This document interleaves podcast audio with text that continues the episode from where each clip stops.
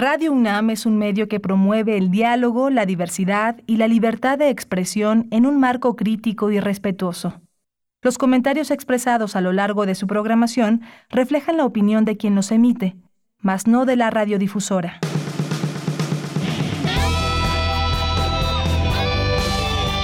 Prisma RU.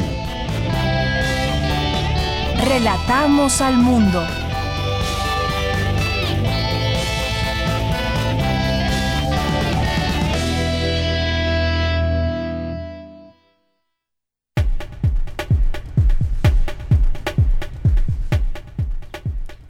Tal? Muy buenas tardes. Muchas gracias por estar con nosotros y estar ya atentos al inicio de este programa Prisma RU, que se transmite a través de estas frecuencias de Radio UNAM 860 de amplitud modulada y 96.1 en frecuencia modulada. Muchas gracias por estar ahí también a través del streaming vía internet www.radio.unam.mx. Eh, los invitamos a que se queden con nosotros de aquí hasta las 3 de la tarde, que es el tiempo que dura el programa de 1 a 3 de la tarde. Vamos a platicarles hoy de los temas universitarios, de los temas coyunturales también. Estamos muy atentos a lo que a lo que revelará el presidente de México, Andrés Manuel López Obrador, que ayer dijo que revelaría un fraude de facturas falsas al SAT por 48 mil millones de pesos con políticos involucrados. Eh, que saldrían nombres y esta defraudación también de la, dentro de la propia Secretaría de Hacienda. Los detalles ya los conoceremos quizás esta o la siguiente semana. Será interesante hablar de ellos, sobre todo pues cuando se trata de estos fraudes contra el erario público, el desvío de recursos también a campañas electorales, por ejemplo que pues ha sido investigado pero no se han tenido mayor mayores resultados. Vamos a ver qué deriva de todo esto. Hay otra noticia interesante que pues ha estado también muy presente en estas eh, horas y desde hace un par de días la dexametasona que pues dice el doctor Alejandro Macías que no es un jonrón, lo dijo eh, a través de su cuenta de Twitter y dijo que pues sí, es una buena noticia la mejora de los pacientes con este antibiótico, pero hay que tener mucho cuidado, se está presentando como si fuera una cura y esto no es así, se utiliza sobre todo en pacientes que se encuentran graves, intubados, algunos otros no, eh, así que puede ser también contraproducente si alguien la quiere usar cuando no es el momento en que lo refieran los médicos. Así que pues esta información también es importante de comentar. Y bueno, también desafortunadamente se da a conocer la noticia de que mataron a un juez que ordenó el traslado de El Menchito tras el asesinato del juez Uriel Villegas y su esposa. El ministro presidente de la Suprema Corte de Justicia de la Nación, Arturo Saldívar, condenó el crimen y lanzó un llamado para exigir seguridad para juzgadores y sus familias. Bueno, una situación realmente delicada cuando suceden ese tipo de situaciones, qué hay detrás de todo esto y qué seguridad debe, deben tener los jueces en este, en este país. Bueno, estaba hablando también de, de, de este medicamento que sirve para atacar la enfermedad de COVID-19 en algunos pacientes. Bueno, pues en otros lugares como en Rusia ya se inician pruebas en humanos de dos vacunas contra esta enfermedad. Bien, pues es parte de lo que podemos presentarles el día de hoy. Además, hoy tendremos en entrevista a la doctora María Cristina Rosas. Con ella platicaremos de esta firma que llevó a cabo Donald Trump, una orden, firmó una orden ejecutiva para reformar la policía y dijo que se prohibirán los estrangulamientos durante los arrestos a menos que sea eh, que sea necesario y que esté en peligro la vida de los, de los policías. Pero esto no deja satisfechos a las personas que se siguen o que han seguido eh, de cerca este tema y se han manifestado a lo largo de ya bastantes días. Vamos a platicar con ella de eso y también del café. Así que no se lo pierdan, es eh, después del, del, agua, el café es la bebida más consumida a nivel mundial y esto significa muchas cosas en lo económico. Vamos a platicarlo con la doctora y vamos a platicar también más adelante eh, con la maestra María Emilia Belle Ruiz, directora de Universum. Nos tiene información que eh, conversar, que platicarnos y que externarnos a través de este espacio. Vamos a platicar también con Paola Vilés Escalante, gerente comercial de Naltepeu, y es un proyecto que se llama Así de artesanos mexicanos que están apoyando la causa circense y ya nos platicarán ellos qué, qué requieren y cómo están trabajando y cómo podemos apoyar también esta causa. Hoy es día también de secciones, hoy tenemos la sección de sustenta, promueve la Semarnat una cartilla para el buen manejo de residuos ante la COVID-19, no se lo pierdan, tendremos también Dulce Conciencia. Eh, que nos va a platicar medios y divulgación científica en medio de una de la pandemia por COVID-19. Tendremos también eh, cultura. No se pierdan hoy el programa, es parte de lo que hoy le presentamos. Tenemos también Recuerden nuestra posibilidad, la posibilidad de comunicarnos con ustedes a través de las redes sociales, arroba PrismaRU en Twitter y en Facebook Prisma RU. Y a nombre de todos mis compañeros les saludo de este lado, en este micrófono. Eh, le saluda de Yanira Morán, allá en cabina. ¿Quién está por allá en cabina? Además de mi compañero en la producción, Daniel Olivares, está también Denis Licea en la asistencia de producción. Y bueno, pues también Arturo, Arturo González, le mandamos muchos saludos desde aquí, Arturo. Y pues vamos a iniciar y desde aquí relatamos al mundo. Relatamos al mundo. Relatamos al mundo.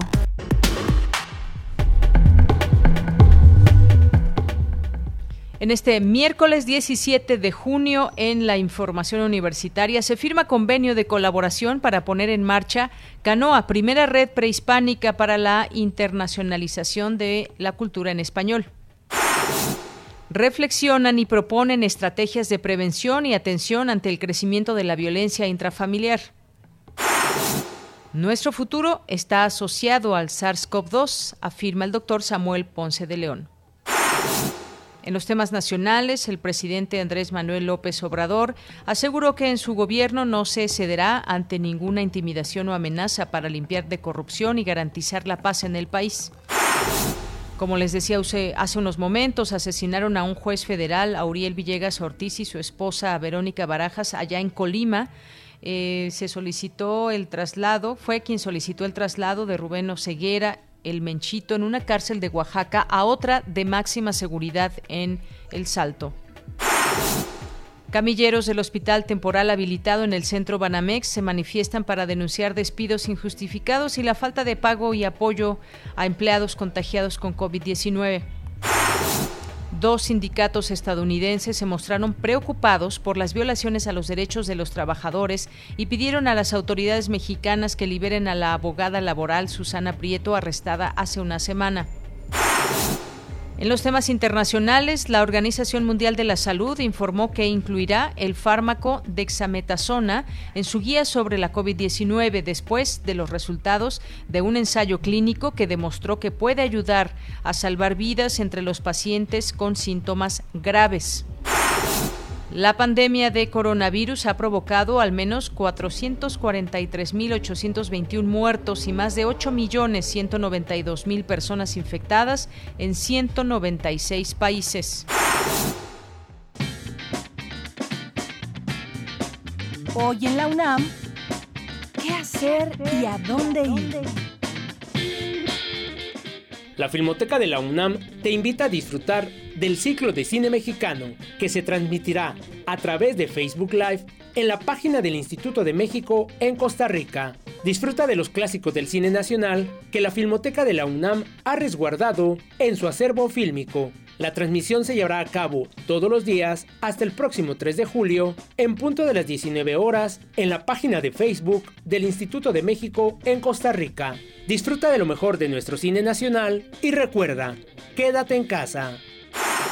El antiguo Colegio de San Ildefonso cuenta con una amplia gama de contenido digital en su sitio web, como recorridos virtuales por este recinto universitario y sus diferentes exposiciones. Te recomendamos disfrutar de la muestra Territorios del artista Santiago Arau, conformada por un mosaico de 80 fotografías a color de pequeño y gran formato que muestran los contornos del territorio mexicano, de costa a costa y de norte a sur, delineados por el vuelo de los drones. Disfruta de esta y otras exposiciones en los recorridos virtuales que el antiguo Colegio de San Ildefonso ha preparado para ti, disponibles en el sitio oficial www.sanildefonso.org.mx. Si te gusta el hip hop, no te puedes perder la masterclass impartida por la coreógrafa Diana Olalde, quien nos enseñará los principios de la técnica de este baile a través de dinámicas de coordinación, juegos de improvisación y secuencias de movimiento. Esta clase se impartirá hoy en línea en punto de las 17 y 18.30 horas en el sitio www.casadelago.unam.mx.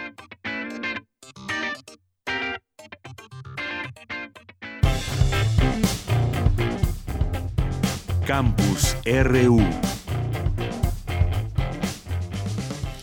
Bien, los enlazamos con mi compañera Virginia Sánchez para que nos platique sobre el siguiente tema. La UNAM, el Instituto Cervantes de España, el Centro Cultural Inca Garcilaso de Perú y el Instituto Caro y Cuervo de Colombia pusieron en marcha este miércoles Canoa, la primera red prehispánica para la internacionalización de la cultura en español. ¿Qué tal, Vicky? Muy buenas tardes. Hola, ¿qué tal, Deya? Te saludo con muchísimo gusto a ti y al auditorio de Prisma RU. Así es, pues, de manera virtual, como solo lo ha permitido este contexto que estamos viviendo por la pandemia mundial. Esta mañana, la Universidad Nacional Autónoma de México, el Instituto Cervantes de España, el Centro Cultural Inca Garcilaso de Perú y el Instituto Caro y Cuervo de Colombia firmaron el convenio de colaboración para la plataforma Canoa denominado así por la primera palabra de los pueblos originarios de América que se integró a la lengua castellana. Este, esta plataforma pues busca fortalecer el peso del idioma español, hablado por 577 eh, millones de personas en el mundo, y también de la cultura de los países panhispánicos. El rector de la UNAM, Enrique Graue, destacó la importancia de esta firma a un año, dijo, de que la UNAM cumpla un siglo de enseñar el español y enseñar la cultura latinoamericana y la nacional. Escuchemos al rector Enrique Graue. Es pues finalmente la conclusión de, un gran, de una gran aspiración de poder difundir la cultura panhispánica y de defender nuestra lengua, que es hoy prácticamente de 500 millones de hispanohablantes que la conforman. Para mí es un verdadero placer, en nombre de la Universidad Nacional, establecer este, este convenio que viene a fortalecer todo lo hecho, el Servicio Internacional de la Lengua Española en el que participamos y aquella de Asociación de las Academias de la Lengua Española. Complementa esta intención cultural en forma esplendorosa lo que hemos venido logrando y constatando. Y qué bueno que efectivamente sea con un nombre tan emblemático como es el de Canoa, primera palabra incorporada al lenguaje panhispánico que podamos estar haciendo. Este proyecto fue presentado en marzo de 2019 en Argentina durante el Congreso Internacional de la Lengua Española y ahora con esta firma pues adquiere rango jurídico con la firma de las cuatro entidades fundadoras y al cual pues se podrán integrar otras entidades hispanohablantes que compartan los mismos objetivos. Ahora escuchemos a Carlos Herrera Rodríguez, director general del Centro Cultural Inca Garcilaso, que dijo lo siguiente. Este proyecto rescata ciertamente el, valor federador de la lengua española para nuestros países, así como el enriquecimiento de esta con los cálidos aportes de nuestras tierras. Unidad y diversidad es, como lo ha señalado Luis, el doble carácter del desarrollo y expansión de nuestra lengua, como sucede también al interior de cada uno de nuestros países. La fortaleza la da la unidad, la riqueza la da la diversidad. Pues, en esta firma también participaron Carmen Millán, directora del Instituto Caro y Cuervo de Colombia, y Luis García Montero del Instituto Cervantes. También se señaló que pues el próximo año, esperemos que pase toda esta cuestión de confinamiento de la pandemia, pues se tiene prevista una reunión de las cuatro instituciones aquí en México, por supuesto en la UNAM, donde se comenzarán a elegir los proyectos cuyos objetivos estarán enfocados en hacer del español un lenguaje de cultura científica y tecnológica que potencie el desarrollo social, también el de reflexionar sobre el papel de la cultura en la era digital y el de la creatividad de las mujeres en la cultura hispánica. De ella, este es mi reporte. Vicky, muchas gracias por esta información. Muy buenas tardes. Buenas tardes, hasta mañana. Hasta mañana. Bien, y continuamos con la información. La pandemia de COVID-19 mantiene su constante crecimiento en México y a 16 días de la nueva normalidad ha cobrado la vida de 18.310 personas. En lo que respecta a la cifra de contagios acumulados a la fecha, esta ascendió a 154.000 863 casos confirmados, de los cuales 21.159 aún están activos. Estas son las cantidades que se dan a conocer el día de ayer en este reporte diario que continúa siendo parte de estas informaciones eh, que se mantienen presentes, cotidianas, para seguir los números y las recomendaciones también. José Luis Salomía Segarra, que es director general de epidemiología, afirmó que del 28 de febrero al 16 de junio se han hecho 428.563 pruebas, de las cuales 216.857 han resultado negativas, mientras que 56.843 se mantienen como sospechosos acumulados. Y les decía, 16 días de que México entró a la nueva normalidad, el funcionario detalló que existen 1.779 defunciones, de las que se sospecha fueron por COVID-19, por lo que será en los siguientes días cuando se descarten o se confirmen. Durante la conferencia 109 ya celebrada en Palacio Nacional, el doctor Alomía detalló que la red IRAG nacional se ha detallado que de 24.411 camas generales hay 13.281 camas disponibles. Respecto a camas con ventilador, precisó que de 8.424 que existen, hay disponibles 5.130. Estos son los números que se dan a conocer el día de ayer. Me voy ahora con mi compañera Cristina Godínez. Después de la COVID-19 viene una sucesión de epidemias a manera de olas y vamos a tener que vivir de manera diferente. Es decir, que nuestro futuro está asociado al SARS-CoV-2, así lo expresó el doctor Samuel Ponce de León. Adelante, Cristina. Hola, ¿qué tal, Deyanira? Un saludo para ti y para el auditorio de Prisma RU. En el marco de las conferencias virtuales La ciudad y la pandemia, que organiza el Programa Universitario de Estudios sobre la Ciudad, el doctor Samuel Ponce de León, del Programa Universitario de Investigación en Salud, dijo que una epidemia es un episodio insólito e inesperado y que tiene consecuencias graves en función de su propia dinámica. No hay final feliz para esta historia y la responsabilidad es de todos nosotros no solo del Estado. ¿Qué viene? Una sucesión de epidemias a manera de olas. Este año, el próximo año, vamos a tener que vivir con actividades diferentes, de acuerdo a cómo vayamos teniendo eh, capacidad hospitalaria, del rojo al naranja, del naranja al amarillo, del amarillo al naranja. Lo cierto es que nuestro futuro está asociado al SARS-CoV-2 indefinidamente y lo mejor que tenemos en el horizonte es una vacuna. Ojalá que la tengamos pronto, pero no va a ser este año. El también coordinador de la Comisión Universitaria para la Atención de la Emergencia del Coronavirus señaló que se están relajando las recomendaciones de confinamiento y ya vamos a cambiar de rojo a naranja. Y la pregunta es si el momento es adecuado. ¿Cuáles son los indicadores que nos sirven? ¿Cuáles son los mensajes y cuál es nuestra responsabilidad?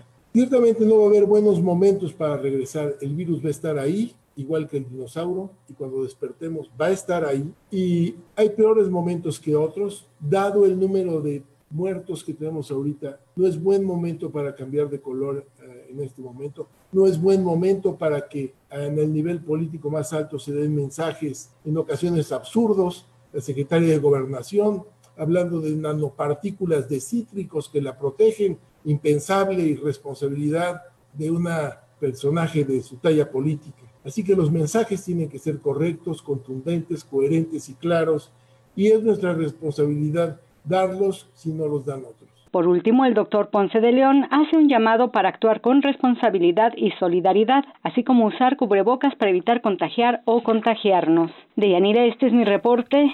Buenas tardes.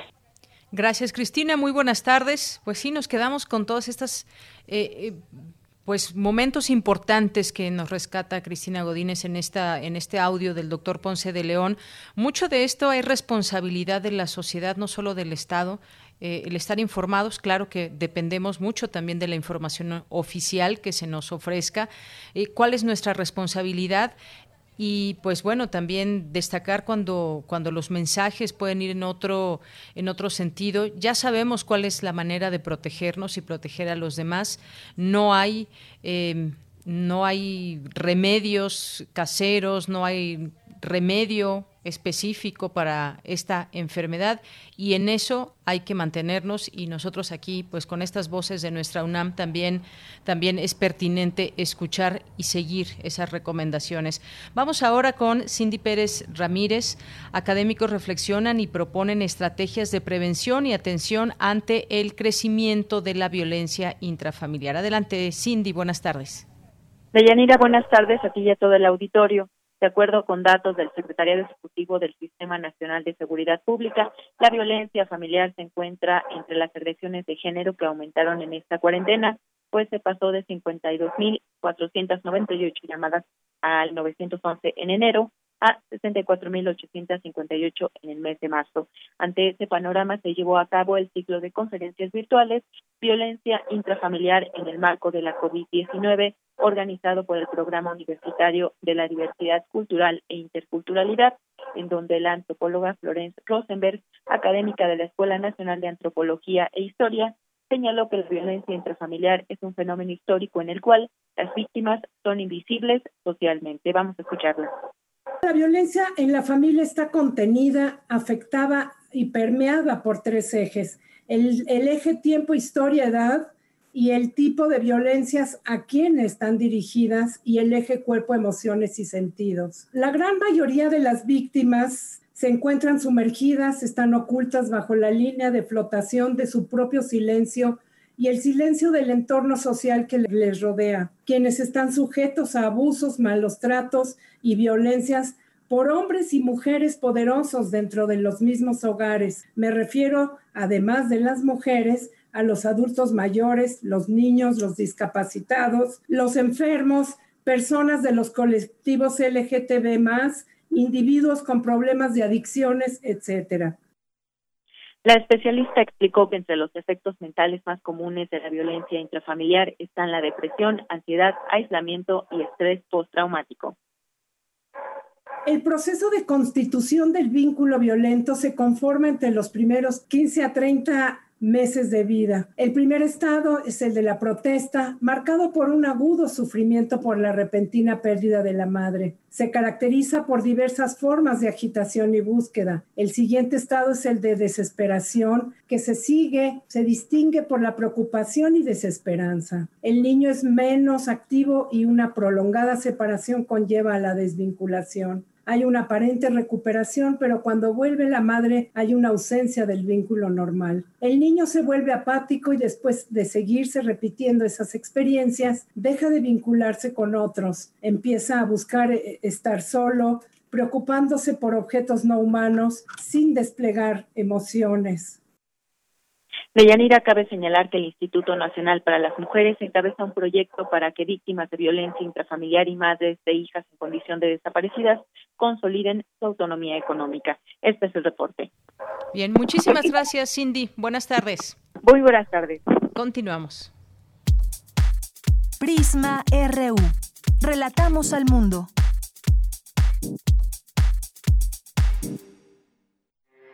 Porque tu opinión es importante, síguenos en nuestras redes sociales, en Facebook como Prisma RU y en Twitter como arroba PrismaRU. Continuamos una de la tarde con 27 minutos. Le doy la bienvenida a este espacio a la doctora María Cristina Rosas González, doctora en estudios latinoamericanos por la UNAM. Es profesora del Centro de Relaciones Internacionales de la Facultad de Ciencias Políticas y Sociales de la UNAM. ¿Qué tal, doctora? Bienvenida. Buenas tardes. Buenas tardes, Deyanira. Un gustazo saludarla, al igual que al auditorio. Gracias, doctora. Para nosotros también es un gusto poder saludarla. Pues empecemos primero con este tema. Queremos abordar dos y dejaré el del café para irnos con un mejor sabor de boca, espero, en la segunda parte de la entrevista. Pero por lo pronto, doctora, Donald Trump anunció ayer una reforma del sistema policial que incluye la prohibición de estrangulamientos, con excepción de circunstancias extremas, en un intento por atender algunas de las demandas de las manifestaciones que eh, hay en Estados Unidos contra el racismo y la violencia de las fuerzas de seguridad. En principio podríamos decir que se dio finalmente Trump un poco, reconoce el abuso al grado de reformar el sistema policial, se vio más que obligado, vendrán tiempos electorales. ¿Cómo ve, doctora? Bueno, yo creo que más bien la acción de Trump está pensada en función del proceso electoral presidencial de noviembre próximo. Eh, desde hace mucho tiempo hemos sabido de brutalidad policíaca en Estados Unidos. Lo de George Floyd no es la primera vez que ocurre. Eh, y bueno, si realmente hubiera un interés genuino en que las instituciones policiales eh, respetaran los derechos humanos de los detenidos y no incurrieran sobre todo en brutalidad como lo que vimos en el caso Floyd, pues ya se habrían hecho cambios. Eh, Donald Trump es percibido por un sector cada vez más amplio de la población como un presidente que no favorece a las minorías, como un presidente que actúa contra las minorías, como un presidente que divide. Así llegó a la presidencia, dividiendo y además encarnando o representando uh, o vinculándose a sectores de la población que favorecen el supremacismo blanco y el racismo. Entonces, él quiere curarse en salud, él quiere asegurar que será reelecto, hay que recordar que está abajo en las encuestas, esto, pues, en buena medida por la pésima gestión que ha hecho el coronavirus en, el país. Y bueno, a esto se suma el descontento social eh, por la brutalidad policíaca y la muerte de George Floyd, que no solo ha generado protestas airadas dentro de Estados Unidos, sino en todo el mundo. Incluso los aliados de Estados Unidos en Europa, en, en Alemania, en Francia, están muy molestos con la manera en que se comportan las fuerzas de seguridad de la Unión Americana. Así es. Y, bueno, finalmente este decreto busca proporcionar incentivos financieros a aquellos departamentos de policía que mejoren su formación, estándares sobre el uso de la fuerza.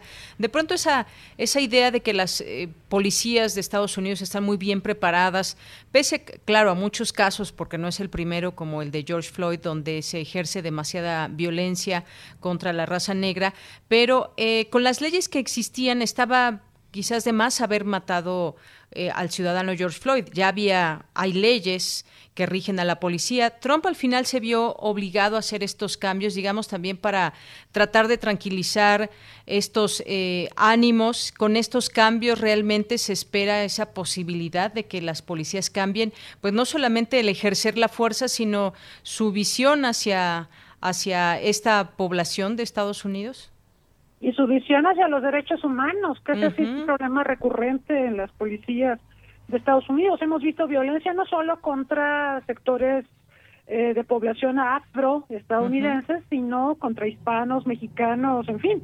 Y el tema de, de la formación de las fuerzas del orden en materia de derechos humanos ha estado presente eh, todo el tiempo. Yo lo que siento es que esta medida aprobada por Trump es un poquito cosmética, es un poquito para responder a los reclamos y a las críticas que ha recibido eh, la policía. Nosotros sabemos que cuando se produce algo así, pues hay investigaciones, hay unidades de asuntos internos en las policías para documentar qué fue lo que pasó y también para castigar a los culpables. Pero en el punto este último de castigar a los culpables, se tiene la percepción de que eh, como quien asesinó a George Floyd es blanco, entonces es muy posible que salga libre a pesar de la gravedad de lo que cometió. De hecho, parece que es asesinato en categoría 3, que eh, sí posibilita salir, salir libre, eh, cuando pues un asesinato se tiene que investigar y, y se tiene que castigar. Entonces, sobre ese punto no, no vemos mucha claridad de parte de Trump fuera de que pues eh, hay que capacitar de mejor manera o eh, sensibilizar a las fuerzas del orden en, temas de derechos humanos. Pero eso ya estaba y no sabemos si, si estas medidas de Trump realmente van a coadyuvar a que mejore el respeto a los derechos humanos por parte de la policía, eh, sobre todo cuando enfrentan delitos perpetrados por minorías. Ahí es quizá donde más exacerba la brutalidad policíaca. Así es. Y bueno, pues hay también algunas... Eh, en este debate también que se dio en este decreto que dicen parece quedarse corto en cuanto a las reformas que los demócratas han propuesto en el Congreso, porque entre algunas cosas se, eh, se incluía o se incluye la eliminación de, de parte de la inmunidad eh, legal de la que goza la policía o hacer una base de datos nacional sobre la mala conducta de, de los policías.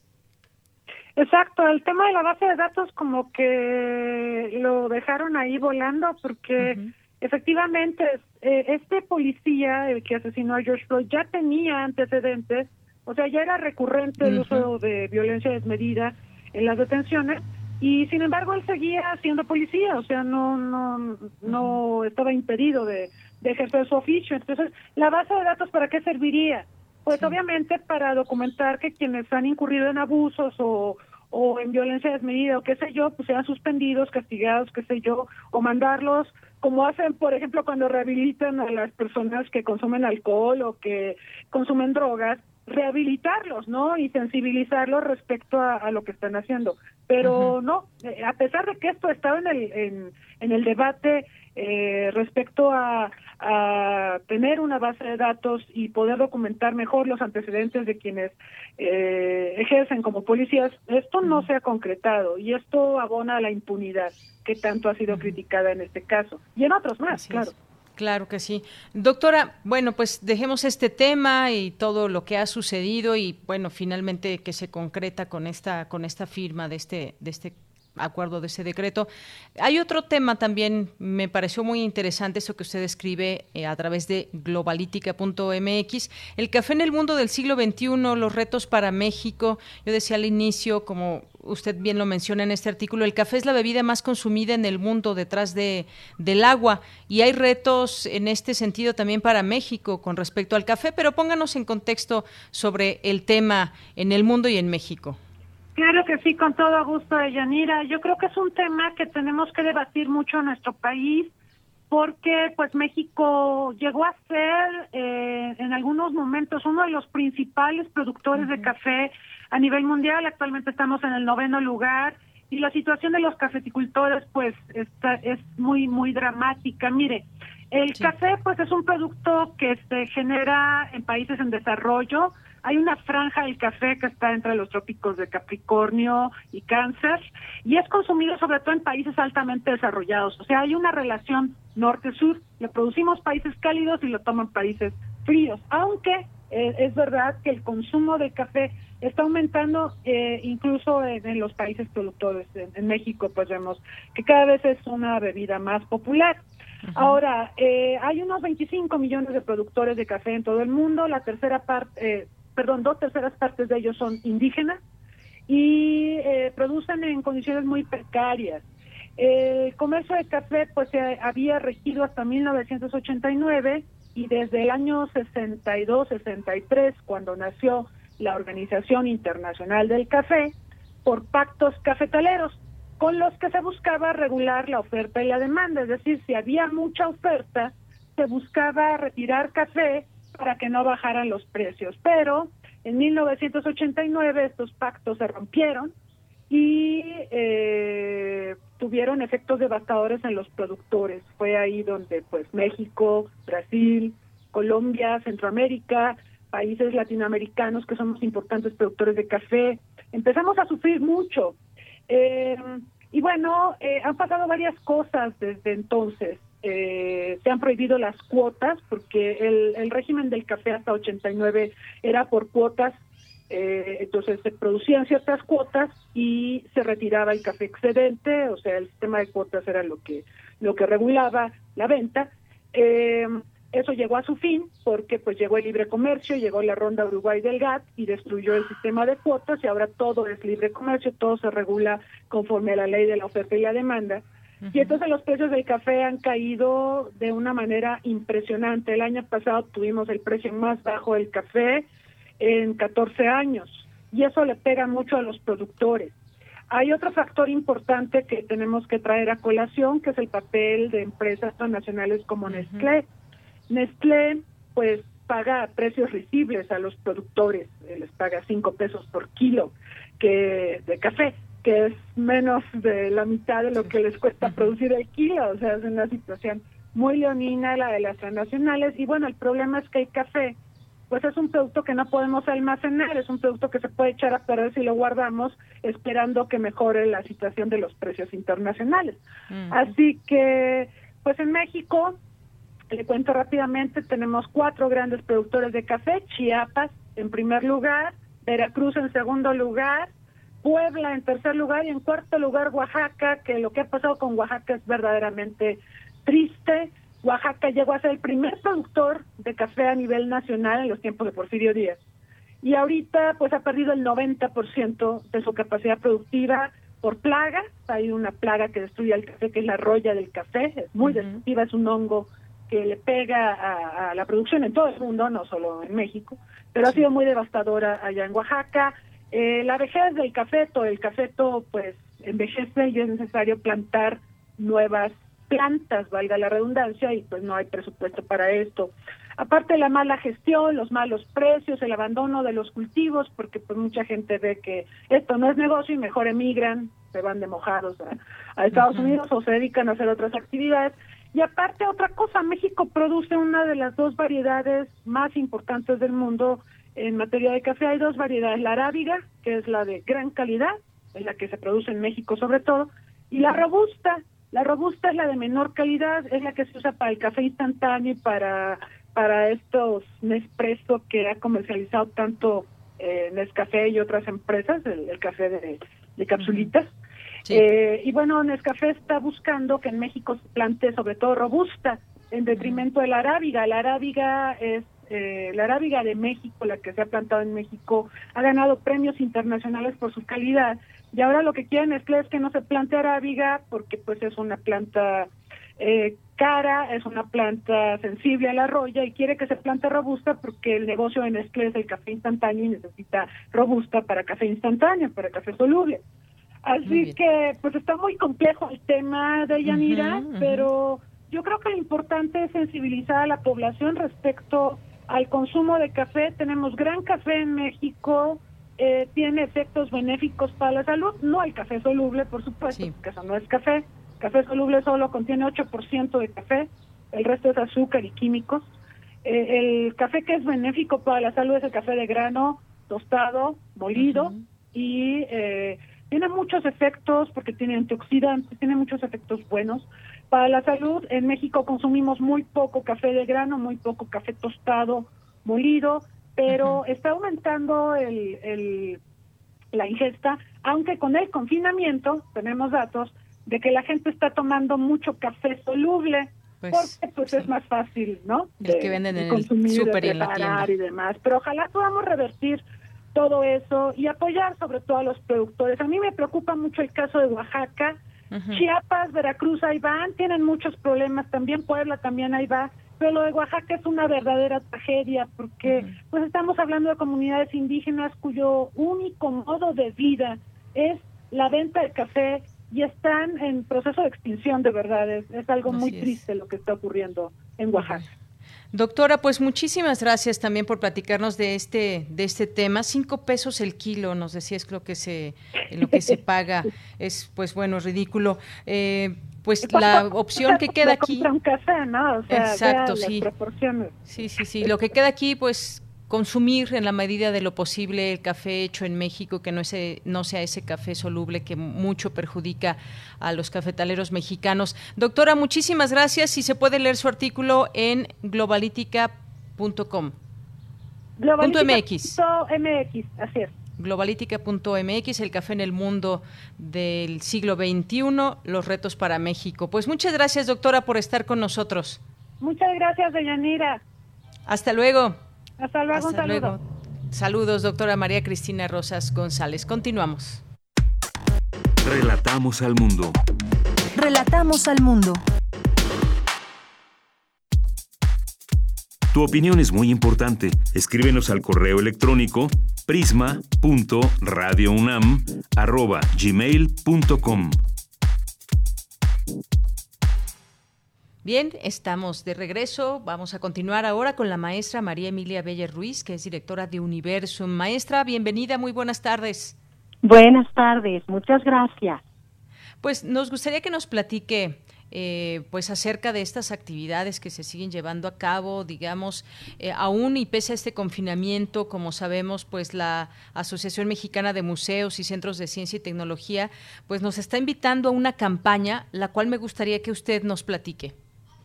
Por supuesto. Mira, eh, los museos y centros de ciencia de la nación, pues siempre hemos tenido mucha comunicación y a veces hacemos incluso corredores de exposiciones conjuntas, y en fin, la verdad es que somos un gremio que nos apoyamos mucho y esta asociación, eh, la Asociación Mexicana de Museos y Centros de Ciencia y Tecnología, AMCIT, para, para ponerle el nombre corto, ¿verdad? Eh, ahora nos convoca, dada la situación por el COVID-19, a una campaña que se llama Unidos por la Ciencia, que básicamente lo que, lo que quiere hacer es mostrarnos eh, pues la riqueza que tenemos en estos centros que nos llevan a la ciencia, que nos llevan la ciencia a la sociedad, y que existen en muchísimos estados de la República. Y lo que estamos haciendo, pues la verdad es pedir apoyo de la ciudadanía, pedir apoyo también de la industria para que nos eh, pues para que nos permitan mantenernos abiertos, fíjate, porque la verdad es que estamos en una situación muchos de, de, de nuestros espacios muy muy crítica. Así es. Y bueno, pues sabemos derivado de esta actual contingencia por COVID-19, los museos cerraron sus puertas desde, pues bueno, ya van varios meses y a fin de salvaguardar la seguridad de los visitantes, de los trabajadores, por supuesto, son sitios que muchas veces, y sobre todo Universum, que siempre me da mucho gusto ver mucha gente, muchas familias que llegan ahí a aprender y a descubrir muchas cosas, pero eh, pues hoy más que nunca este tipo de campañas pues es una forma de apoyar estos espacios para que sigan inspirando a través de, la grandeza de la ciencia, el arte, la tecnología, la cultura de todas las familias. Así que pues eh, cómo podemos eh, digamos dirigir este apoyo, cómo podemos hay un teléfono, hay alguna página. Claro que sí. Mira, tenemos dos páginas. Una es la de AMCID, la propia asociación, que finalmente eh, pues es AMM, bueno, www, ¿verdad? Punto AMMCCYT, porque punto MX, ¿no? Que corresponde con la Asociación Mexicana de Museos y Centros de Ciencia y Tecnología. Yo sé que el nombre es larguísimo, pero si buscan ahí AMCID los va a llevar y la otra, pues, es pedir su apoyo directamente como, como el Museo Universitario, ¿verdad? El Museo de Ciencias de la UNAM, para Universum, en donde nosotros ya tenemos una cuenta abierta en BBVA y si tú me permitieras, pues yo aprovecharía para, para dar gracias el número de cuenta. El número de cuenta para hacer donativos en BBVA sería el 011 30 59 154.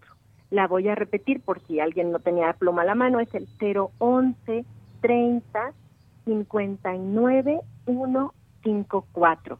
Y lo que tendrían que hacer pues las personas que nos pudieran apoyar sería en la parte del concepto poner eh, el número que se asignó dentro de la UNAM a Universum, que ahí viene de todas maneras si se meten a la página de Universum todos los datos, eh, que es el 64101 más el RPC del donante. Y entonces ya la UNAM sabe que esto es para que nosotros podamos abrir este espacio de nuevo para recibir pronto a los niños, a sus familias, a los estudiantes universitarios y de todo tipo y a toda la gente que siempre nos visita y que ya echamos de menos, manteniendo rigurosamente todos los aspectos necesarios para que la visita sea segura. Entonces este donativo nos va a ayudar para esta apertura en donde resurgimos pues ante un nuevo mundo, ¿verdad? Y en ese nuevo mundo hay que hacer muchas adecuaciones de orden de sanitización profesional, por ejemplo, o compra de insumos para poder otorgar al visitante un espacio seguro y pues estos nos, nos modifican pues los costos y no queremos golpear el costo del boleto. Entonces la campaña de donación nos ayudaría a mantener a la visita posible con el mismo costo del boleto, eh, pero en un espacio que cuida muy bien todas las restricciones a las que nos vamos a enfrentar ahora para garantizar la salud. Claro, y en este nuevo mundo, como usted menciona, pues los museos también en algún momento van a reabrir sus puertas y en algún momento también podremos seguir disfrutando de sus exposiciones y de lo que ofrece cada uno de ellos. Así que, pues este es un buen momento para quien tenga esa posibilidad, por supuesto, puede hacer este apoyo. Sabemos también que muchos de estos espacios operan como asociaciones civiles y están enfrentando una situación económica que está, los está desafiando. Eh, cómo nacieron, eh, al no recibir ingresos económicos por eh, pues por la prestación de los servicios y también incluso se corre el riesgo de no poder abrir sus puertas nuevamente porque se requieren también insumos para el mantenimiento y sabemos que un museo pues requiere también de, de, muchas personas en distintas áreas. Así que dejamos esta invitación. ¿Algo más, maestra, que usted quiera agregar? Fíjate que sí, yo quiero decirte que, que para que todos veamos, como bien lo acabas de señalar, la problemática, el Consejo Internacional de Museos, el ICOM, ha hecho ya un reporte eh, pues terrible que nos dice que el 30% aproximadamente de los museos en el mundo, de cualquier categoría, ciencia, arte, la que quieras, historia, no van a poder abrir nunca más las puertas. Entonces sí somos espacios culturales que, que, que trabajamos pues para todos, ¿no? Eh, siempre queremos eh, que la sociedad esté con nosotros, nos visite. Hemos hecho una campaña bien importante para acompañar ahorita a las escuelas y a los niños que han estado en casa. Tenemos ciencia a domicilio en la página de Universum, en donde por favor vayan, consulten, bajen todos los materiales. Pusimos gratis nuestras revistas Como ves, para que también las puedan descargar y entonces no tengan problema y puedan acompañar a los estudiantes en bachillerato y prepas. Pero también nos toca decir que a la hora de regresar ahora también necesitamos un poquito de ayuda. Entonces, si nos pueden apoyar, de verdad van a marcar una diferencia y agradecerles a ustedes el espacio para comunicarnos a través de tus micrófonos, eh, pues con todos. Claro que sí, maestra. Pues muchas gracias también ustedes por eh, tener esta eh, posibilidad de hacer este llamado a la gente para apoyar esta causa. Muchísimas gracias y buenas tardes. Igualmente, buenas tardes. Gracias. Hasta luego maestra María Emilia Beller Ruiz, directora de Universum. Ahí están los datos. Si tienen cualquier duda, pregúntenos. Aquí se los hacemos llegar. Continuamos. Tu opinión es muy importante. Escríbenos al correo electrónico prisma.radiounam@gmail.com.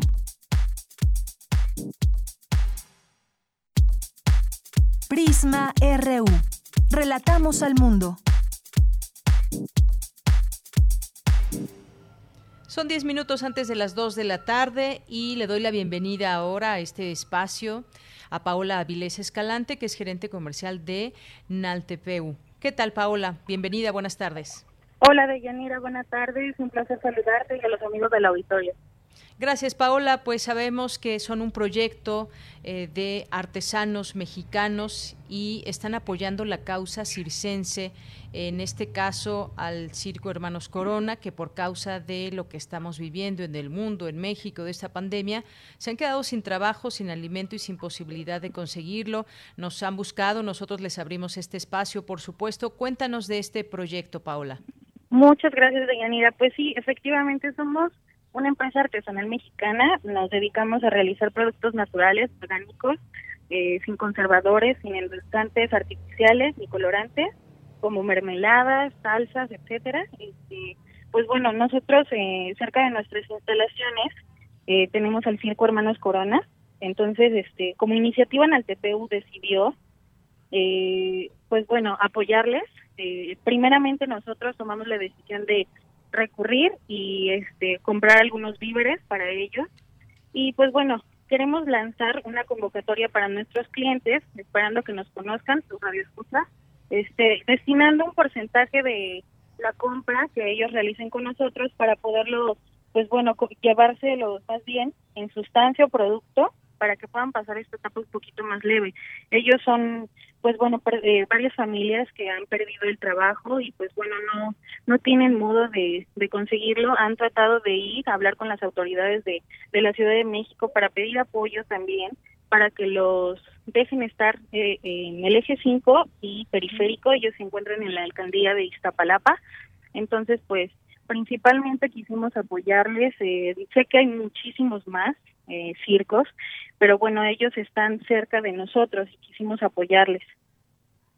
Pues es un, es un proyecto muy loable y pues también muy bondadoso de parte de ustedes. Hay mucha gente, como decías, no son el único circo y no es el, digamos, las únicas personas que están pasando por una situación difícil donde justamente pues los, las personas son sus clientes y sin ellos pues no pueden no pueden tener sus ingresos. Hay que tener un poco de esa eh, empatía para entender lo que muchos están pasando. Quizás, eh, pues mucha gente también ha podido conservar su empleo y hay pues mucho que agradecer en ello, pero hay quien no, no la está pasando bien. ¿Dónde, ¿Dónde se pueden adquirir estos productos, además de la dirección? Quizás, no sé si tengan redes sociales, algún teléfono.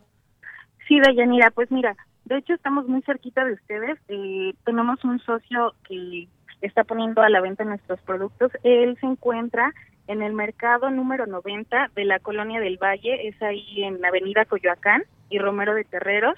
El local es el 326, la locataria se llama Carolina Escalante. Eh, tenemos nuestras redes sociales, también nos pueden contactar por ese medio, en Instagram y Facebook como arroba y en Twitter como arroba naltepeu1. Este, básicamente podemos entregarles, y es aquí en la Ciudad de México, totalmente gratis su producto. Y bueno, pues hemos enviado también, tenemos presencia en otros estados, otras personas nos han estado colaborando con la causa en Zacatecas, Guadalajara, Cuernavaca y Saltillo también. Entonces nos gustaría que pudieran apoyar a esta noble causa, a nuestros hermanos del circo. Sé que, nuevamente repito, hay varias personas que están pasando esta situación muy difícil pero entre todos podemos apoyarnos. Muy bien. Bueno, entonces nos dices, es el mercado de la del Valle, ¿no? Así es. Muy bien. ¿Qué local dijiste? El local es el 326 con la señora Carolina Escalante. Eh, está cerca de las florerías. Muy bien. ¿Y cuáles son sus redes sociales que nos mencionabas? Me imagino que ahí viene pues la lista de productos que se pueden adquirir. Así es, es nuevamente repito, en Instagram y Facebook como arroba en eh, Twitter arroba naltepeu 1 y tenemos productos muy económicos, mermeladas desde 50 pesos, son mermeladas artesanales, tenemos línea ligera para personas diabéticas o personas que cuidan mucho su cuerpo como haciendo ejercicio, tenemos una línea especial para ellos en 60 pesos. Muy bien. Bueno, pues son algunos de los productos que se pueden adquirir eh, a través de este proyecto Naltepeu. ¿Algo más que quieras comentarnos, Paola? Por último, también estamos en la red social eh, Cívico, nos pueden encontrar ahí, pueden hacer sus pedidos también y eh, Cívico apoya en el grado de que no cobra, no cobra la entrega. Entonces también nos pueden encontrar ahí y pues bueno, creo que sería todo de Yanira. Te agradecemos mucho tu espacio. Bueno, pues gracias a ustedes también por acercarse a este espacio. Por supuesto, cuando tuvimos la oportunidad de, leer esta petición, pues por supuesto estos micrófonos abiertos para ustedes y para este apoyo del proyecto. Muchísimas gracias, Paola. Hasta luego. Hasta luego, gracias. Muy buenas tardes, Paola Avilés Escalante, que es gerente comercial de Naltepeu. Ya nos dio esta posibilidad también de cómo apoyar a la gente a través de estos, a través de estos proyectos. Continuamos. Prisma RU. Relatamos al mundo.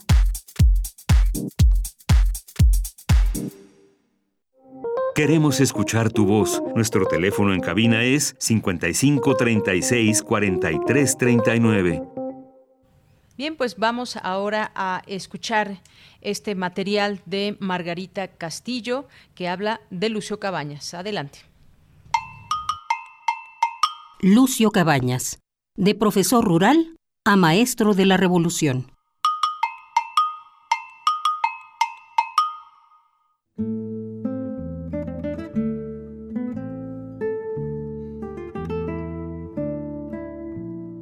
Que se friegue la gente toda persona que reclame libertad, toda persona que reclame sueldos, toda persona que reclame sus maderas, toda persona que reclame tierra, toda persona que pida libertad de presos, mátenla.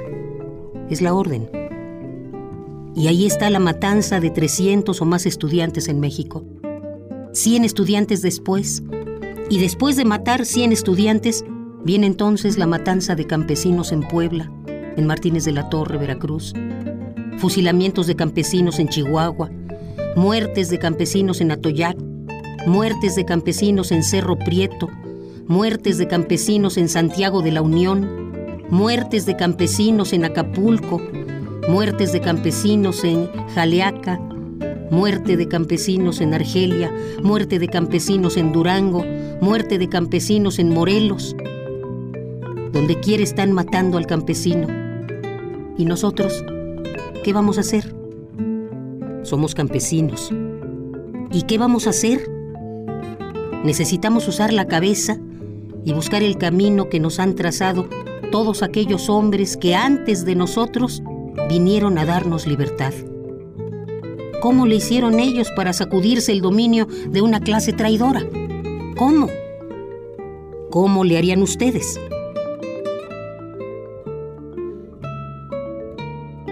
Profesor y guerrillero Lucio Cabañas.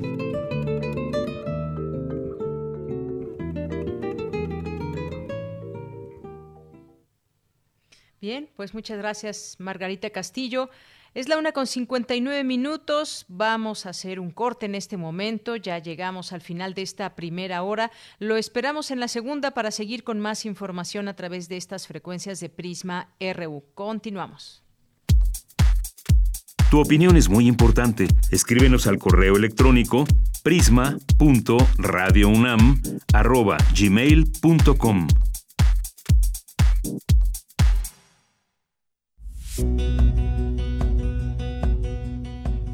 Con ética, humanismo y actitud de servicio, nuestros residentes universitarios atienden casos de COVID-19. Ellas y ellos necesitan nuestro apoyo. Participa en la campaña Dona un Kit, protege a un residente. Con tu apoyo donaremos batas desechables, gorros, cubrebotas, cubrebocas y demás material de protección. Costo de cada kit 314 pesos. Donativos a partir de 100 pesos. Estos son nuestros datos bancarios. Beneficiario, Fundación UNAM AC, sucursal 0870, cuenta 53 30 19, clave interbancaria 0021 800 870 053 301 95. Notifica tu donativo al correo servicios@funam.mx. Muchas gracias por apoyarnos. La UNAM, siempre al servicio de la nación. Gracias por quedarte en casa. Gracias por pensar en los demás. Gracias por hacer hasta lo imposible para conservar los empleos de la gente. Por dar la batalla todos los días a pesar de los riesgos. Por esforzarte para que México no se detenga porque a pesar de la desinformación y la falta de apoyo, tú has hecho lo correcto. Demostremos una vez más que a pesar de ellos, México no se rinde jamás. México resiste. Movimiento Ciudadano.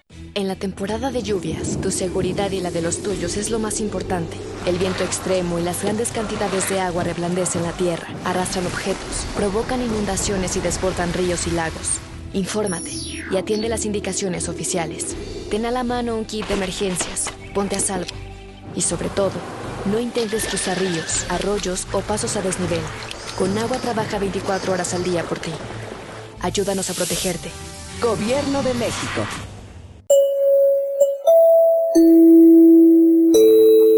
...14 de junio de 1937...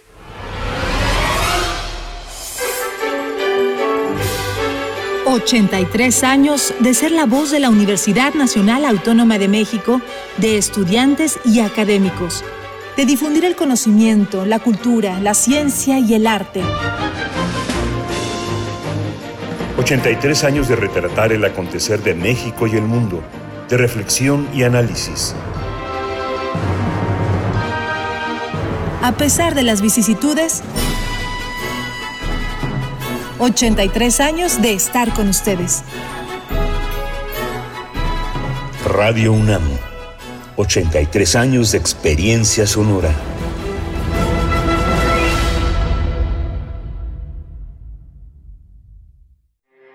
Porque tu opinión es importante, síguenos en nuestras redes sociales, en Facebook como Prisma RU y en Twitter como arroba PrismaRU.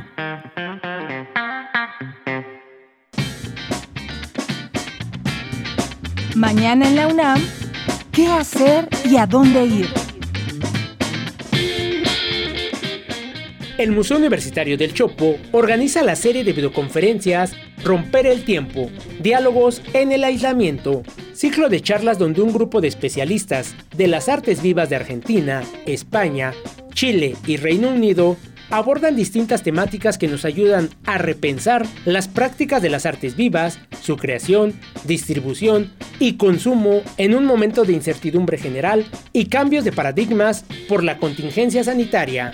Disfruta de estas videoconferencias todos los jueves en punto de las 12 del día en el sitio oficial www.chopo.unam.mx. Radio UNAM está de estreno con el programa especial Monsi por Monsiváis, serie dedicada al escritor Carlos Monsiváis en conmemoración de la primera década de su fallecimiento. Esta serie contempla seis programas de literatura, crítica de cine y música. Disfruta todos los días hasta el próximo 20 de junio en punto de las 17 horas, la serie conmemorativa Monsi por Monsiváis por esta frecuencia 96.1 de FM. Si te perdiste alguna actividad del festival El Alep o deseas consultar alguna videoconferencia, Cultura UNAM ha dispuesto para ti todas las actividades de este importante encuentro académico y artístico, donde más de 170 científicas y científicos, así como más de 20 artistas de diversas latitudes, reflexionaron en torno a las posibilidades de la vida, COVID-19 y sus efectos. Revive charlas, talleres, videoconferencias, conversatorios y transmisiones especiales que enriquecieron el análisis y debate de la vida después del coronavirus. Ingresa al sitio www.culturaunam.mx diagonal el Alep y recuerda, quédate en casa. Para Prisma RU, Daniel Olivares Aranda.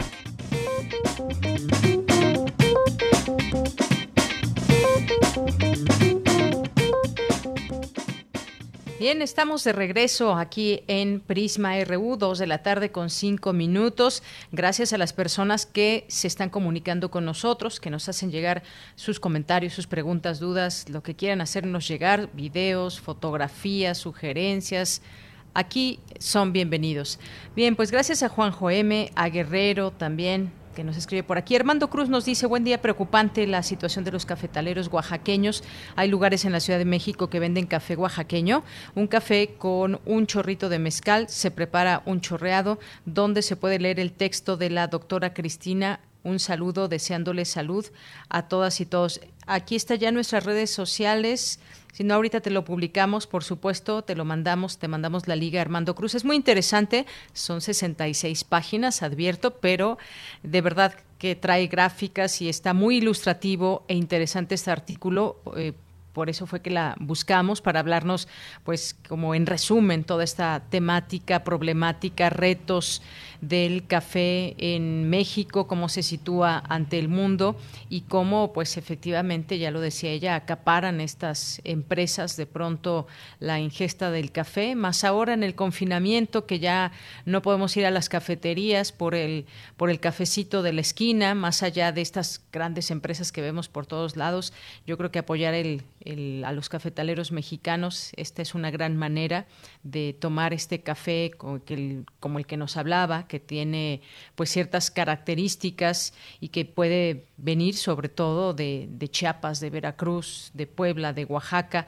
y la situación en que están los trabajadores, las personas ligadas al café. Gracias, Armando. Ahorita estamos pendientes con esta publicación. Lil Morado, también le mandamos muchos saludos. Carlos Río Soto dice una verdadera tristeza lo del café.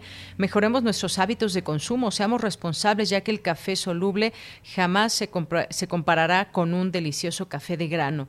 Dicho sea de paso, con el café de grano de Chiapas que encontramos en Ciudad Universitaria. Gracias, Carlos Río Soto. Muchas gracias por este comentario. César Soto nos dice protocolo de detención será ajustado. La práctica real los aprensores no controlan nerviosismo en la detención y además al efectuar más de un tiro con arma de fuego de cargo debe investigar y anular legítima defensa en juicio penal. Gracias.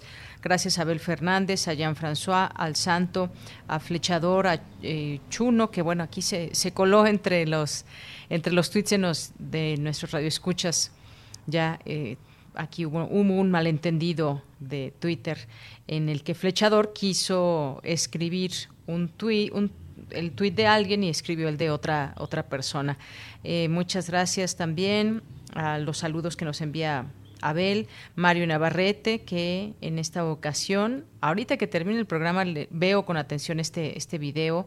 Mario, muchísimas gracias. Aquí incluye pues a una buena parte del equipo de Prisma RU. Muchísimas gracias. Eh, le enviamos saludos también a Flechador, a Guerrero ya mencionábamos, a Juan Stack también, por supuesto, David Castillo Pérez, a nuestros amigos de Filológicas, a Juan Carlos Narváez, eh, a Claudia Marín 73, José Ramón Ramírez, Silver, eh, Beca Ganesh. Muchas gracias, gracias. Lo seguimos leyendo, por supuesto, a través de este espacio y a través de nuestras redes sociales, arroba Prisma en Twitter y Prisma RU en Facebook. Bien, pues nos vamos a ir con mi compañera Virginia Sánchez. La UNAM y el gobierno de la Ciudad de México capacitarán a médicos de farmacias para detectar casos de COVID-19. ¿Qué tal, Vicky? Muy buenas tardes. Adelante. Hola, Bella. Nuevamente buenas tardes. Así es, pues en su conferencia de prensa de este miércoles, la jefa de gobierno, Claudia Sheinbaum, anunció que la Universidad Nacional Autónoma de México y el gobierno de la Ciudad de México capacitarán vía remota a los médicos que tienen consultorios dentro de farmacias para detectar casos de COVID-19. En la iniciativa también participan la Secretaría de Educación Superior, Ciencias y Tecnología Capitalina y el Hospital Nacional de Nutrición. Escuchemos a la jefa de gobierno, Claudia Sheinbaum. Como lo hemos mencionado ya en otras ocasiones, se está trabajando en un programa de formación y capacitación a los médicos, particularmente a los médicos generales, particularmente los que atienden en farmacias, que muchas veces son la atención primaria de los habitantes de la ciudad. La gran mayoría de las empresas farmacéuticas eh, bueno, más que empresas farmacéuticas, de las empresas que tienen farmacias en la ciudad están de acuerdo, pero esencialmente es la formación de los médicos generales para la atención del COVID-19 y particularmente la atención temprana. Y por su parte, el rector de la UNAM, Enrique Graue, destacó la importancia de la atención médica de primer nivel. Escuchemos. A una iniciativa de esta naturaleza nos da muchísimo gusto sumar las capacidades educativas de nuestra Universidad Nacional. Y hacerlo de la mano, por supuesto, con la Secretaría de Educación Superior, Ciencia y Tecnología de la Ciudad de México y con el Hospital Nacional de Nutrición. Es un mensaje y una enseñanza que debemos llevar para que rápidamente los pacientes puedan ser detectados y canalizados y dirigirnos al personal de salud en estos lugares de una manera, de una comunicación clara encaminada precisamente a esta finalidad y a mí me parece que es un acierto esta decisión, así que con mucho gusto, doctora Sheinbaum, lo hacemos y nos empeñaremos en que esto sea. Estaremos prontos, yo creo, en las semanas siguientes o en los días siguientes alcanzar la cúspide y abatir la la capacidad de que esta pandemia siga provocando grandes daños en nuestra población. Y yo quiero felicitarla a usted por esta iniciativa y congratularme por pertenecer a ella. Muchas gracias, doctor. Gracias, señor rector. El doctor David tanto el en realidad director, En tanto, el director de la Facultad de Medicina, Germán Fajardo, habló de los seminarios que se empezarán a impartir la próxima semana. Escuchemos se ha preparado un seminario eh, que consta de cuatro presentaciones en un inicio el próximo, el próximo viernes, que tiene que ver con protección al personal de salud, algo que hemos insistido mucho, que ha insistido mucho el señor rector, con los kits de protección eh, para todo el, personal. Una primera plática para enfermería, una primera, eh, una segunda para los médicas y médicos que trabajan en la primera, en la primera línea Luego, ¿cuáles son las banderas rojas, digamos? ¿Cuáles son los símbolos o signos de alarma en los pacientes eh, que puedan hacer que hay que enviar ese paciente a uno de los triajes que ha puesto, eh, por cierto, la Ciudad de México con mucho, con mucho éxito en estos, en estos días también? ¿Y cuál sería la primera línea de tratamiento para estos, para estos pacientes? Para la Facultad de Medicina es un gusto poder seguir participando en, en estos eventos, particularmente ahora en la capacitación de médicas y médicos. La información sobre este programa se dará a conocer a través del portal de COVID-19 Capitalino, además de las plataformas de la UNAM. Y la primera fecha del seminario será el 19 de junio. En un inicio se tienen contemplados además 600 participantes. De Yanira, este es el reporte. Vicky, muchas gracias. Gracias por esta información que me parece muy importante porque mucha gente de primera mano acude a estas eh, farmacias privadas de bajo costo y que están muy a la mano y que mejor que tengan esa capacitación para poder identificar casos de COVID-19. Muchas gracias. A ti, Bella. Buena tarde. Muy buenas tardes. Bien, pues continuamos con la información. Nos vamos a la sección de sustenta de Daniel Olivares. Promueve Semarnat cartilla para el buen manejo de residuos ante la COVID-19, diseñada por investigadores universitarios. Un trabajo, como les decía, de mi compañero Daniel Olivares. Adelante.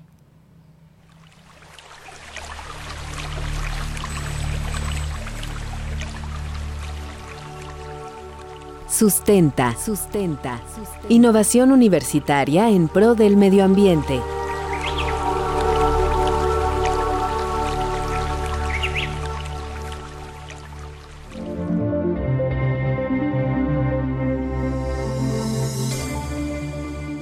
Como ya lo hemos analizado en este espacio de sustenta, la pandemia por coronavirus SARS-CoV-2 ha generado una gran cantidad de residuos sólidos alrededor del mundo debido al confinamiento, produciendo más basura de lo habitual. Según datos del Sindicato Único de Trabajadores del Gobierno de la Ciudad de México, en esta entidad se recolectan a diario 16.000 toneladas de residuos, 3.000 más de las que se recogían antes de la emergencia sanitaria. Hemos abordado también las medidas de sanitización que debemos realizar para poder desechar de manera correcta el material de protección como guantes, cubrebocas y caretas de plástico sin que representen un foco de infección para el personal que recolecta dichos residuos.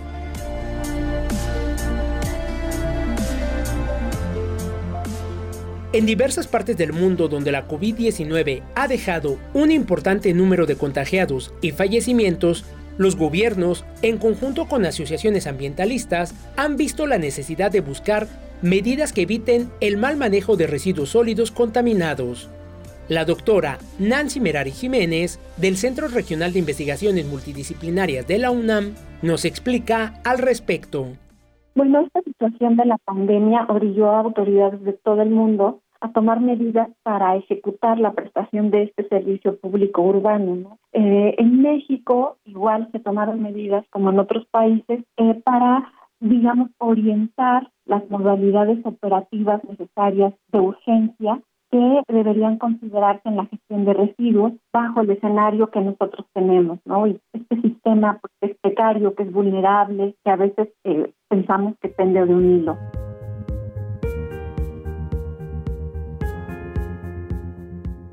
Como lo mencionó la doctora Nancy Jiménez, el gobierno de México, en colaboración con diversos académicos, investigadores y especialistas de diversas entidades educativas y dependencias gubernamentales, como el Consejo Nacional de Ciencia y Tecnología y el Centro Regional de Investigaciones Multidisciplinarias de la UNAM, desarrollaron la cartilla de mejores prácticas para la prevención de la COVID-19 en el manejo de los residuos sólidos urbanos, que busca ser una guía para el adecuado desecho de basura en esta contingencia sanitaria, tanto en nuestras casas como en los centros de trabajo.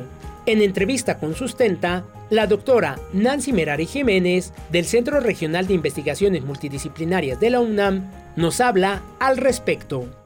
Se trata de un documento orientador de la Secretaría del Medio Ambiente y de la Secretaría de Salud de México a invitación del CONACYT para justo orientar a los tomadores de decisiones federales, estatales y municipales, sobre todo los municipales quienes tienen a cargo la prestación de este servicio, sobre qué pueden hacer de manera rápida, cómo capacitarse de manera rápida y eficiente para prestar este servicio en esta condición.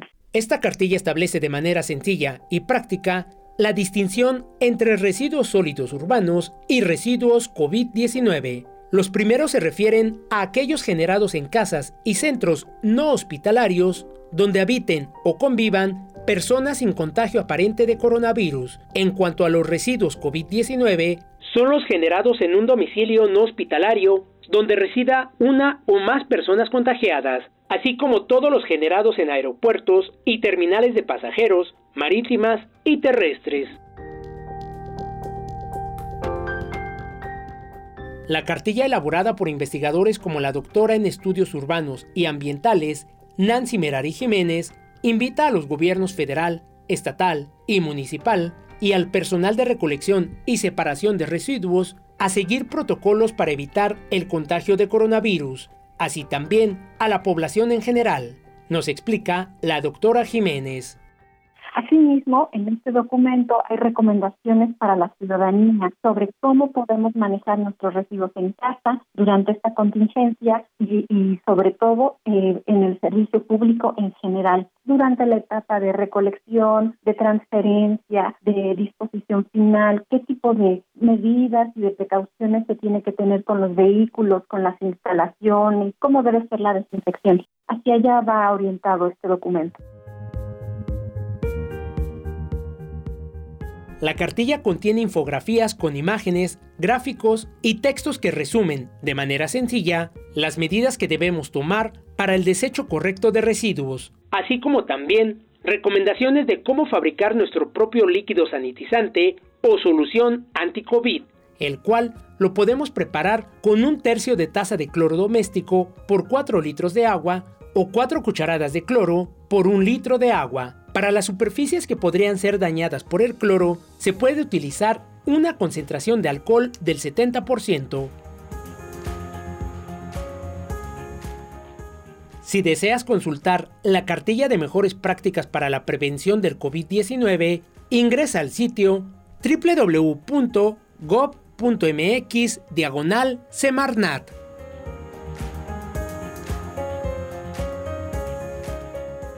Para Radio UNAM, Daniel Olivares Aranda.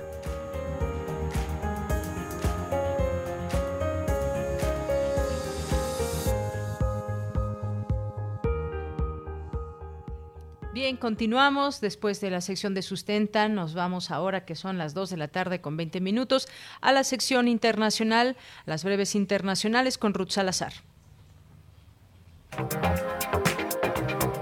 Internacional RU. El Consejo de Derechos Humanos de la ONU en Ginebra inició hoy un debate sobre el racismo y la violencia policial a pedido de los países africanos que desean una investigación sobre el racismo sistémico, en particular en Estados Unidos, donde la muerte de George Floyd ha generado un movimiento de protesta mundial. China e India acordaron este miércoles reducir la tensión en la frontera tras un sangriento incidente esta semana que causó la muerte de 20 soldados indios en una disputada región fronteriza en el Himalaya. Ambas partes convinieron en mantener la paz en la zona, anunciaron responsables chinos al término de una conversación entre los dos ministros de Relaciones Exteriores. El gobierno sirio declaró que la ley César de sanciones estadounidenses que ha entrado hoy en vigor representa una nueva forma de terrorismo contra el pueblo sirio en un momento en el que el país vive una de sus peores crisis económicas desde el inicio de la guerra en 2011 un municipio al norte de Suecia comenzó a cerrar sus instalaciones públicas, incluidos los lugares para practicar deporte, saunas y bibliotecas, después de lo que calificó de una propagación descontrolada de la COVID-19, mientras el país ya superó los 5.000 muertos a causa de la enfermedad. De acuerdo con la Organización Panamericana de la Salud, en Latinoamérica, actual epicentro de la pandemia, se espera en las próximas semanas un aumento importante de casos. Agregan que en las zonas fronterizas de alta densidad de población vulnerable se teme una alta transmisión por la falta de infraestructuras de salud. Por su parte, en Chile, uno de los focos mundiales del coronavirus sigue atrapado en la emergencia sanitaria. El ejército reparte comida y ayuda en la desinfección de los barrios desfavorecidos en las afueras de Santiago. Los casos de COVID superaron los 220 mil y las víctimas mortales ascendieron a 3.615.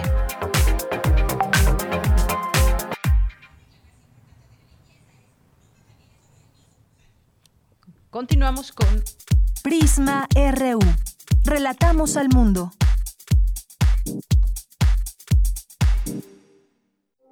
Queremos escuchar tu voz. Nuestro teléfono en cabina es 55 36 43 39. La Coordinación de Difusión Cultural UNAM y Radio UNAM presentan Aire. Arte. Cultura. Ciencia. Sociedad. Reflexión. Aire para días difíciles.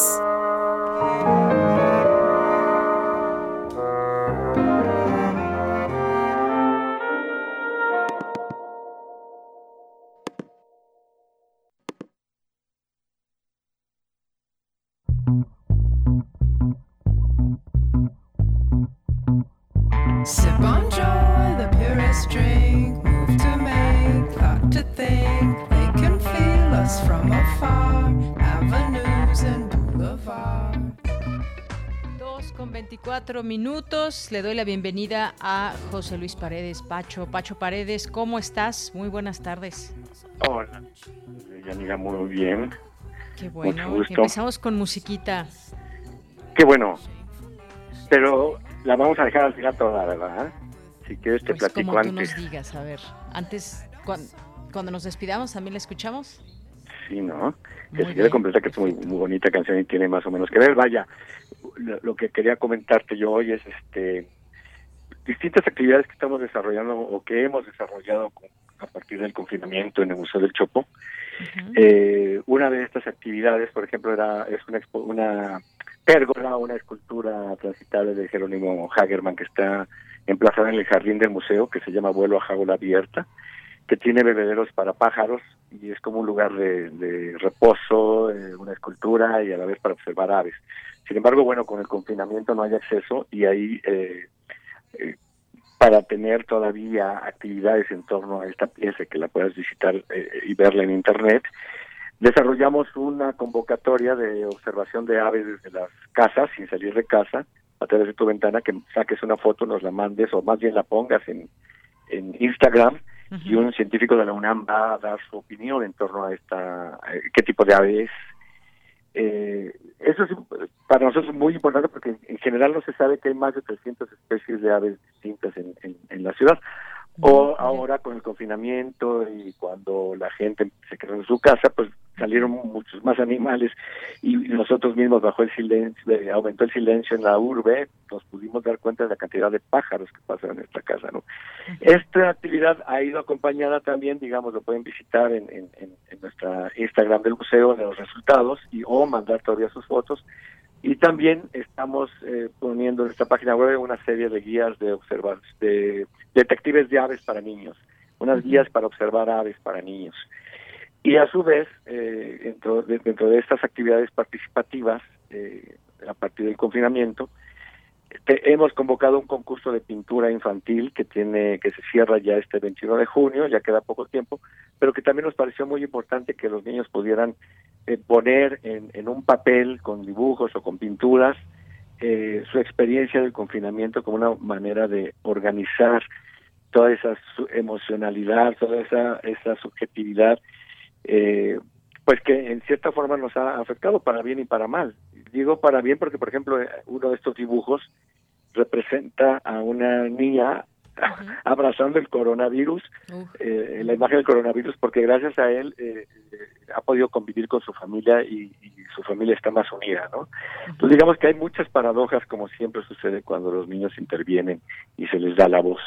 Entonces un poquitito ahorita la idea es a invitarles a eso, a que se informen en la página web del museo de nuestras actividades eh, participativas, en particular estas relacionadas con los niños, eh, o donde también pueden participar los niños en, en la convocatoria de fotos y, y, y el concurso.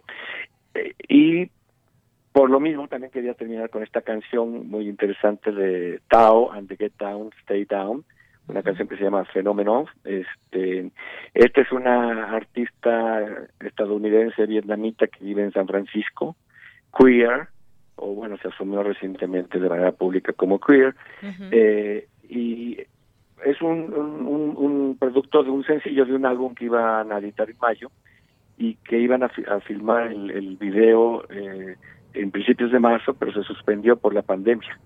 Entonces es bastante interesante el video, la gente ahora va a poder escuchar la canción, eh, también bastante buena, y o- o- ojalá puedan verlo en YouTube el video porque eh, es de lo, según el Washington Post, por ejemplo, dice que es el primer video musical realizado con la plataforma Zoom. Es decir, es un video realizado justamente producto de la frustración de la cancelación de la grabación del video. Al productor se le ocurrió proponer que se hiciera eh, el videoclip en, en la plataforma esta de Zoom. A nadie le gustó la idea, pero a la postre, sin ensayos, o sea, con una junta de preproducción y cinco horas de grabación un día, este, y luego unos cuantos días más de postproducción, pudieron lanzar en muy poco tiempo este video que pues causó bastante buena impresión eh, por ahí de marzo 29, si mal no recuerdo, que empezaba el confinamiento allá. Hoy en día me dio gracia verlo a mí mismo, porque pues han pasado los días, todos estamos más familiarizados con Zoom, y me preguntaba yo qué tanto habrá envejecido este video. Y bueno, desde mi punto de vista no ha envejecido, sí, sí cobró otra forma de verlo para mí. Primero me impresionó la sincronización y cómo lo hicieron sin cada quien, más de ocho bailarines, este, todos los participantes este, confinados en distintos lugares, nunca se vieron personalmente, este, y, y quedó muy bien. Entonces, pues los invito a verlo. ¿Cómo se llama? canción. A ver, ¿me puedes repetir, por favor, Pacho? Tao Nguyen, ah bueno, la- el grupo se llama Tao and the Get Down, Stay Down. Tao, T-H-A-O, and the Get Down, Stay Down, y la canción se llama Fenómeno en, en inglés. Y esto aparecerá en, es la canción que estamos oyendo cuando entramos, pero para el video, pues este, en, en YouTube. Muy bien, pues en un momentito más la, la escuchamos. Oye, entonces nos metemos a la página para este concurso que nos decías, eh, este de pintura y lo de la fotografía, que oye, ya, ya también me quedó esta duda, ¿tantas especies de pájaros habitan en la Ciudad de México? Yo conozco muy pocos. Son muy pocos. A ver, mira, te iba a decir, conozco eh, las tortolitas, eh, la primavera, por ejemplo, el zanate, que es este pájaro negro que veo mucho, sobre todo en los parques, en, en Chapultepec, por ejemplo, hay muchos, pero bueno, las palomas, por supuesto, pero 300, oye, interesante dato, ¿eh? Sí, y justamente sí, estas las tortolitas son luego muy aprovechadas, le pegan a los demás pájaros y se, y se quedan ahí comiendo las migajas que les pones en los que las viejitas ponen en los parques. Pero no, hay muchísimas y muy coloridas, o sea, porque también yo tenía la impresión de que eran todas grises, ¿no? Como No, Parecían- esas he visto rojas, a- amarillas. Sí. Y hay unas que, que cantan bien hermoso. ah, Donde yo vivo, de, de pronto me he puesto, obviamente, producto de lo mismo, a escuchar y hay cantos es- es- eh, eh, muy, muy extraños. E incluso en un árbol lejano alcanzo a ver en la cúspide de un pino muy alto hasta un- algo que parece ser un águila. No tengo binoculares, ¿verdad? Pero sí está muy interesante está cómo vivimos en to- eh, rodeados de aves muy bellas. Oye, el ciudad. colibrí, por supuesto, me dicen por aquí. Sí, también colibríes, esos son muy visibles. También yo los tenía presentes y son bellísimos. Son bellísimos, que además se acercan de pronto si les pones agua con miel, se acercan en estos bebederos y es muy bonito verlos. Su, su aleteo, no sé cuántos aleteos por segundo, pero son muchísimos. Así es. Sí, ya la idea de estas guías de, de detectives de aves para también para niños es la idea es que como que podamos clavarnos más y a investigar más de cada una de estas especies o mandar la foto para que un científico de la UNAM nos explique y, y todo esto con la idea de, bueno, estamos confinados, este, seguimos confinados, muchos todavía que tenemos posibilidades o no estamos en actividades esenciales de, en la economía, eh, que ya en la Ciudad de México medio se liberaron, Pero vaya, las, pues, por eso concluir con este video y esta canción, pues las posibilidades de creatividad pueden ser muchas, desde un dibujo, sacarle la foto y mandarla a la página del Chopo, hasta ponerte, donde también tuvimos talleres, por ejemplo, de composición musical en línea, este eh, o grabar un video como hizo Tao Nguyen, la vietnamita. Así es. Oye, pues creo que nos da tiempo bien de escuchar, pues prácticamente, no sé cuánto dure la canción, pero una buena parte de ella. Poquito más de Eh, tres minutos. Poquito más de tres minutos. Sí, sí, nos da tiempo de escucharla. Y nos quedamos con, con todo esto que nos dices, que participe la gente. Me dicen aquí, el colibrí es el pájaro del amor. Pues sí, eso dicen. Eso dicen. Pacho, pues muchas gracias. Nos escuchamos, no sé, la siguiente ocasión cuándo será, pero nos seguiremos escuchando en este espacio de aire. Cuando ustedes me inviten, yo feliz. Claro que sí. Pacho, un abrazo, hasta luego. Abrazo grandísimo. Muy buenas tardes. Chao. Bueno, pues eh, fue el director del Museo Universitario del Chopo, José Luis Paredes, Pacho Paredes, quien además es especialista en cultura popular y movimientos juveniles. Y nos vamos a despedir con esta canción de Tao and the Get Down, Stay Down, que se llama esta canción Fenómeno.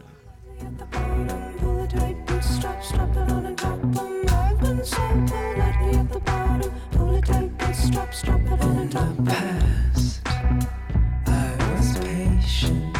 Now I'm so tired. Feverish I will not drop it. Power never stop it. I have nurtured you, corrupted. I am erupting, don't.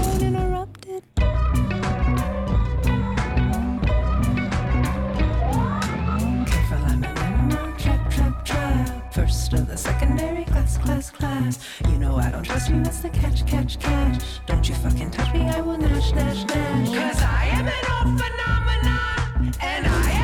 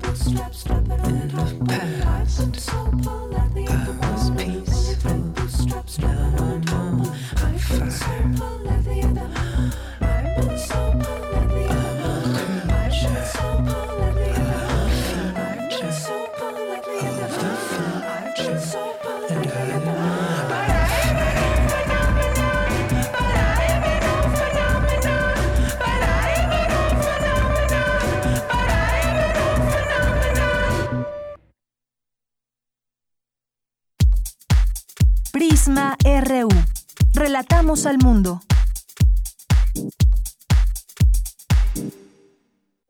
Queremos escuchar tu voz. Nuestro teléfono en cabina es 55 36 43 39. Dos de la tarde con 36 minutos nos dejó con buen ritmo Pacho Paredes. Aquí seguir escuchando esa música. Pero ahora les vamos a presentar aquí en Prisma RU la siguiente sección de nuestra compañera Dulce García. Su sección se llama Dulce Conciencia y hoy nos va a platicar de medios y divulgación científica en medio de la pandemia por COVID-19. Adelante.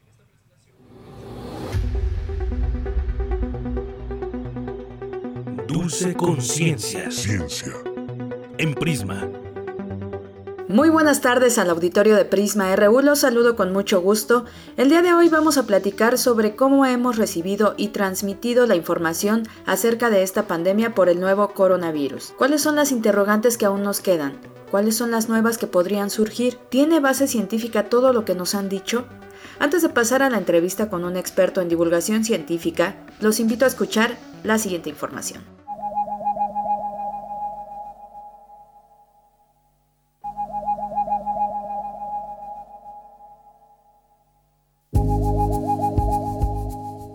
Periodismo juega un rol particularmente importante en medio de la pandemia por coronavirus. A las medidas sanitarias, económicas y de seguridad adoptadas por los gobiernos y el esfuerzo que médicos y personal sanitario hacen en los hospitales, se suma el oficio del periodista, con su función de informar de manera oportuna, veraz y equilibrada, pero sobre todo con una base científica para no crear confusiones. Entre las preguntas más frecuentes están, ¿qué es coronavirus? ¿Por qué se llama COVID-19? ¿Cuáles son los síntomas? ¿Cómo sé si he adquirido el virus? Los coronavirus son una extensa familia de virus que pueden causar enfermedades tanto en animales como en humanos. En los humanos se sabe que varios coronavirus causan infecciones respiratorias. La COVID-19 es la enfermedad infecciosa causada por el coronavirus que se ha descubierto más recientemente.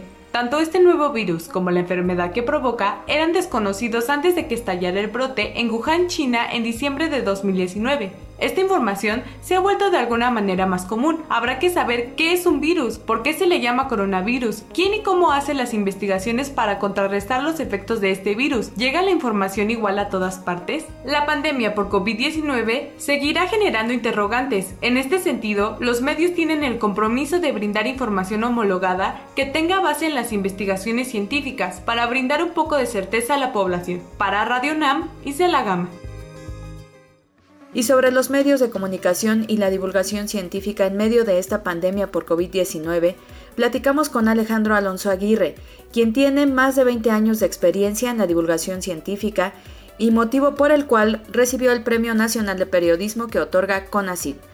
Él nos comentó cómo se ha ido dando toda esta información desde que comenzó a propagarse el nuevo coronavirus. Vamos a escucharlo.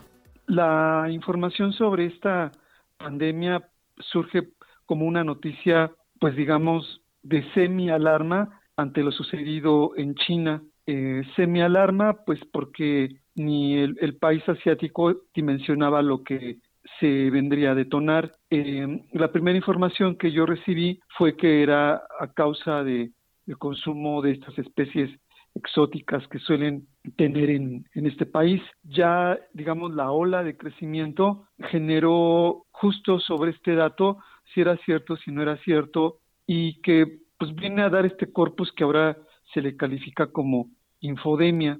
Uno como comunicador, y más si te apegas a temas científicos de prevención a la salud, de innovación tecnológica, como podría ser el desarrollo de esta vacuna, este antídoto tan esperado. En principio, pues hay biblioteca, ¿no? Física o virtual, y ahí uno tiene que, que cotejar, o sea, de qué especie hablan, realmente tiene estos atributos. Es una labor, digamos, de investigación básica. Es una metodología que un comunicador está obligado.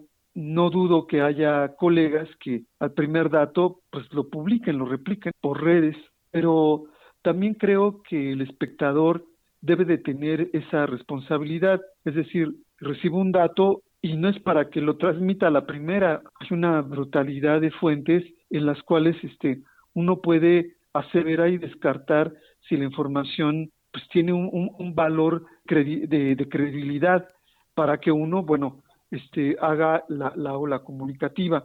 El fenómeno este de la, del virus, de esta pandemia, pues se extrapola justo porque el, el mundo tiene sus nexos de comunicación son más cerrados, entonces una persona que de repente lo contrajo en Asia y que viajó incluso a países más cercanos, bueno, pues la vía de contagio fue veloz, ¿no? Y bueno, y el primer reporte que se da en México de contagio justo es por una persona que había viajado, ¿no? Entonces, bueno, esas cuestiones que hacen que, la, comunicación en el mundo sea más estrecha deben de ser detonadas a favor Alejandro, ¿cuáles han sido algunos de los aciertos y desaciertos sobre la información que se le ha proporcionado a la población?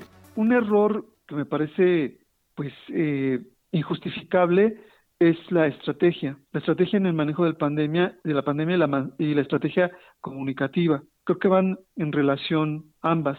Si tú estableces un buen vaso conductor, quedas de acuerdo cómo se debe de manejar el tema y todo tu equipo está de acuerdo, no puede ser que tú manejes el, uso de un cubrebocas y aparezcas como líder de opinión o de la nación sin cubrebocas, incluso ya lo marcó el premio Nobel Mario Molina. Tiene que haber una congruencia y lo otro es la contradicción en la comunicación. O sea, no puede ser posible que un equipo diga, bueno, vas a hacer esto y tu otra ala del mismo equipo te diga, bueno, es que sí hazlo, pero mejor hazlo así. La gente pues dice, bueno, ¿a quién creerle, no? Este, ese me parece una cuestión este, grave, ¿no? Eh, se ha dado en todos los países, este, nuestra nación no es la excepción, se tiene que tener una, una ética eh, severa de quien está con el manejo de la información se han dado casos aberrantes, ¿no? Como en este caso de que, bueno, pues ya para que haya disminución, pues la mejor manera es inyectarse el antídoto. Ya, ya está un grupo inyectándose tontería y media y, y muertes, ya no por la pandemia, sino por intoxicación, ¿no? Ese es un ejemplo del uso irresponsable de la, de la información y que no es infodemia, es una irresponsabilidad. En ese sentido, Alejandro, ¿dónde ha quedado la divulgación científica? ¿Por qué viajan más rápido las noticias alarmistas que las que brindan un mayor conocimiento, por ejemplo, sobre lo que es un virus? Si hay información al respecto, o sea, de hecho, formo parte de la muestra nacional de imágenes científicas que recibe piezas audiovisuales enfocadas a divulgación de, en este horizonte temático y recibimos, por fortuna, varios trabajos sobre información puntual de qué es un virus, por qué se transmite, debes de temerle, no debes de temerle, eh, en este tenor que tú comentas. Pero el espectro de información puntual y responsable es menor ante el espectro de información que se genera, llamémosle así, con uso politiquero. O esta otra cuestión que durante un buen tiempo estuve atentos a los periódicos, que el virus es producto de un laboratorio en, China y se da toda una línea de, cuestionamiento, de enjuiciamiento de carácter político. Esto generó más notas que justo las notas científicas, ¿ves?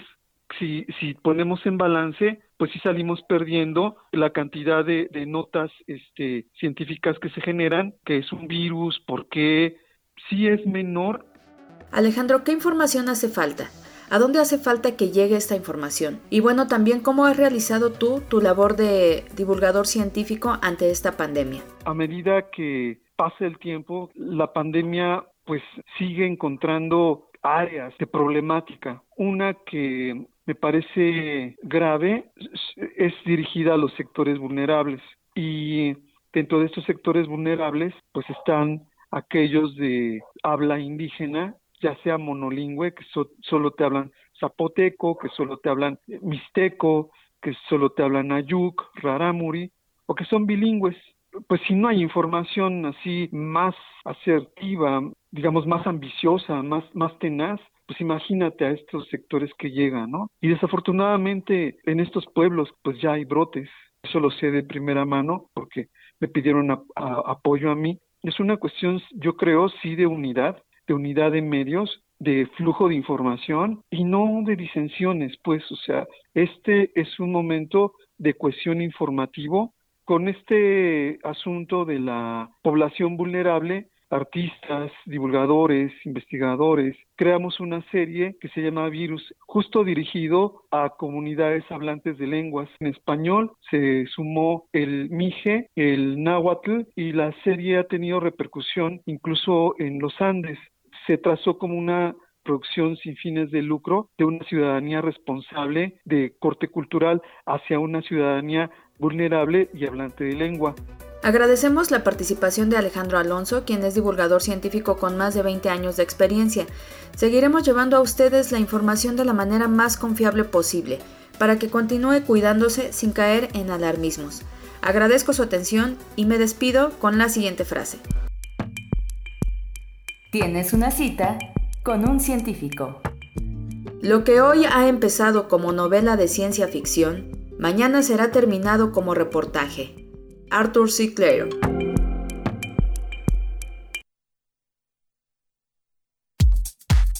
Prisma RU. Relatamos al mundo.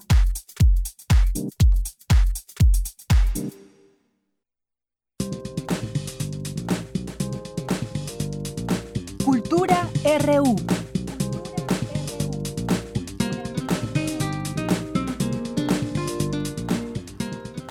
Dos de la tarde con 46 minutos. Hoy en Cultura le quiero dar la bienvenida a Jessica Sandoval, directora de un teatro, alternativa escénica y miembro de Anti, hashtag Somos Anti. ¿Qué tal Jessica? ¿Cómo estás? Muy buenas tardes. Muy buenas tardes, Deyanira. Muchísimas gracias. Pues cuéntanos, por favor, Jessica, de este antifestival Resistencia Teatral ante la Distancia, que ya empezó, ya empezó el 15 de junio, pero estará hasta finales de este mes, del 15 al 30 de junio. Platícanos. Pues mira, es, es, es la primera acción artística que hacemos desde esta asociación. Somos 37, 37 teatros independientes de 18 estados de la República es la primera vez que se una, una asociación de esa naturaleza, ¿no? que tiene un alcance nacional. Y, y lo que queríamos era eh, darnos a conocer con lo que sabemos hacer, con lo que es nuestra vida, con lo que es nuestro trabajo, que es las artes escénicas. Entonces organizamos este festival en donde todo va, todo está envuelto hacia allá o dirigido hacia allá. Tenemos, ahí está compuesto de charlas, talleres, conversatorios, y funciones, funciones en vivo y también funciones grabadas.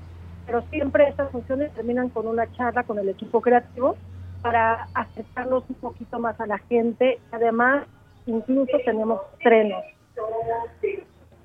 Muy bien. Todo, todo, todo es de manera virtual. Todos los boletos se pueden conseguir en Boletópolis. y, y, bueno, creo que es un festival, es una fiesta, ¿no? Es una fiesta de teatro, de danza, hay también documentales. Claro, y siempre es importante, Jessica, conocer ese trabajo del teatro independiente. Aquí en este espacio hemos tenido oportunidad de conocer distintos eh, grupos también, personas que se suman a todo esto. Y lo que hemos visto ahora en este confinamiento es que pues es muy difícil que se pueda mostrar como normalmente se hace su arte escénico. Entonces, bueno, en esta Asociación Nacional de Teatros Independientes que nos platicas, pues fue, más o menos son 37 teatros independientes en 18 estados de la República Mexicana.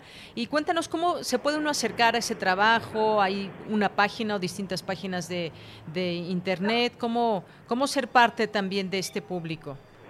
Sí, es, tenemos la página que es anti.org.mx y es muy interesante porque nos damos cuenta a través de las pláticas, a través de las funciones, a través de todas las propuestas, porque todas las propuestas reúnen estos espacios, o sea, nos dejan ver la diversidad de, de, manifestaciones artísticas que tenemos, ¿no? Y también de formas de funcionamiento. Entonces, creo que como, como pasa en una esfera global, digamos, a quien hemos tomado de una forma distinta el confinamiento, pues nos, nos pasa lo mismo en este núcleo de espacios independientes. Hay algunos colegas que se que, de, que muy muy muy al principio se atrevieron a hacer teatro virtual y hacer presentaciones en vivo a través de la pantalla, otros nos resistimos más, otros incluso no tienen material, por eso buscaron entre sus archivos material que estuviera muy bien grabado para poder exponerlo, pero creo que eso dibuja eh, esta, esta intención de solidaridad, de entendernos, de conocernos, porque al final lo que nos une es nuestro trabajo, ¿no? El amor que tenemos al teatro, a la danza y el pues el trabajo que hacemos para vincularnos, que es nuestro que es nuestro objetivo, ¿no? principal es de acercarnos con nuestro público, con nuestro espectador, con nuestra con nuestra audiencia, en este caso hablando de pantallas. Entonces, se puede ver, tenemos te, repito que tenemos conversatorios, hay conversatorios en donde está invitada toda la gente, pero y tratamos de estos temas eh, que nos pues que nos que nos han movido en esta pandemia que creo y, y, creo que compartimos todos en cualquier sector es ha, ha sido una crisis muy fuerte ¿no? No nos lo esperábamos. Así no se esperaba qué tan fuerte, pero sobre tanto, sobre todo también eh, cuánto se va a prolongar todo esto. Eso también ha pues hecho que mucha gente se organice, como ahora que nos estás platicando de este teatro independiente, porque esto se forma desde la colaboración, es un proyecto conjunto, como nos dices, y también de la solidaridad que, que logre fortalecer a nivel nacional este sector de espacios culturales independientes dedicado a las artes escénicas. No imagino el grado de afectación, pero sí sí, me, me, imagino también las ganas de seguir trabajando en todo esto y que esta puede ser una manera que también los ayudemos como sociedad de conocer su trabajo. exactamente, tienes mucha razón en todo lo que dices y es justo lo que queremos, visibilizarnos, que la gente, a veces creemos que es como un edificio que está ahí y no, no es que lo pensemos así, pero parecería que funciona solo y tiene mucha dificultad en la operación y sobre todo en la operación continua. Entonces creo que justamente utilizaste la palabra solidaridad y eso es lo que nos, la necesidad de estar unidos y de tener más fuerza o de recuperar nuestra fuerza es lo que nos ha hecho unirnos. Entonces es una primera acción que a mí me parece maravillosa. Yo la estoy disfrutando mucho porque nos mantiene primero en contacto con nosotros mismos, nos pone a trabajar, nos pone a, pensar en nuevas perspectivas de comunicación, en nuevas perspectivas de funcionamiento para nuestros espacios. Es una sacudida y sobre todo también, como te decía hace rato, de una nueva forma de comunicarnos con nuestro público. Al final es lo más importante y creo que es ahí donde se cierra nuestra labor social, ¿no? ¿Cómo podemos hacer bien a nuestro país? Es ahí cuando el público nos ve. Entonces, eh, sí, estamos trabajando mucho eso, estamos, creo que todos los, los miembros de los 37 teatros independientes estamos felices de poder llevar a cabo esto en plena pandemia. Es una, es un, por eso, por, eso que es un acto de resistencia, que además un acto de resistencia que nos hace muy felices porque está lleno de sensibilidad, amor, fuerza y, y, yo diría mucho talento porque de los grandes artistas de nuestro país son, los grandes coreógrafos, los grandes directores, actores, están dentro de esas situaciones y están y estamos trabajando para ofrecerle algo de mucha calidad al público. Muy bien, Jessica. Bueno, pues esta es la primera acción conjunta que este es el antifestival, este festival virtual de teatros independientes. Lo ya nos decías, hay talleres, funciones, hay conversatorios, hay mesas redondas, pero también me gustaría que nos platiques también del público, eh, del público en general, niños, adolescentes, adultos, o solamente se enfocan a un grupo. Hay, hay actividades para niños y jóvenes para niños y adolescentes y para adultos. Y hay danza y hay teatro. Hay para todos los gustos, de verdad, porque el, la diversidad en nuestras expresiones artísticas es muy variada, es muy rica.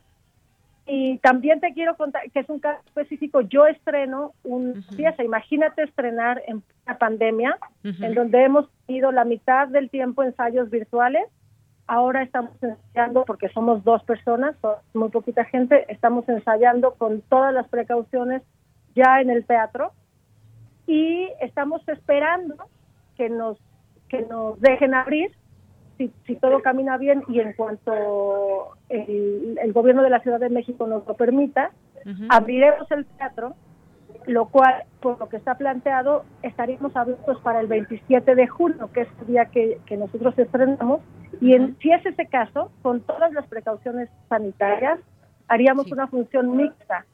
Esto es decir, que tendríamos gente en vivo, poca, porque el, el, el, aforo ha reducido mucho guardando la sana distancia, pero poca y virtual que es interesante porque son dos piezas, dos, creo que es una, creo que esta es parte de las adaptaciones que tenemos que hacer y que y que estamos pensando y replanteando y planteándonos como espacios independientes, porque sabemos que hay gente que todavía no se va, que no, primero hay gente que no puede salir o hay gente que es más vulnerable.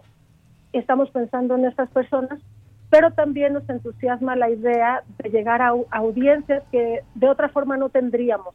En la función inaugural teníamos gente de Nueva York, de Los Ángeles, entonces creo que una, tomando la parte positiva es una ventaja que estamos aprovechando. Muy bien.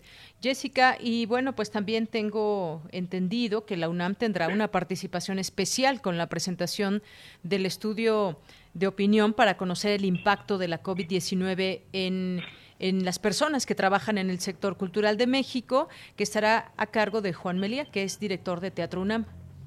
Sí, la UNAM nos ha apoyado mucho, eh, nos apoyó, le encantó el proyecto. Juan, desde que estaba en la Coordinación Nacional de Danza, ha tenido este pendientes para funcionar.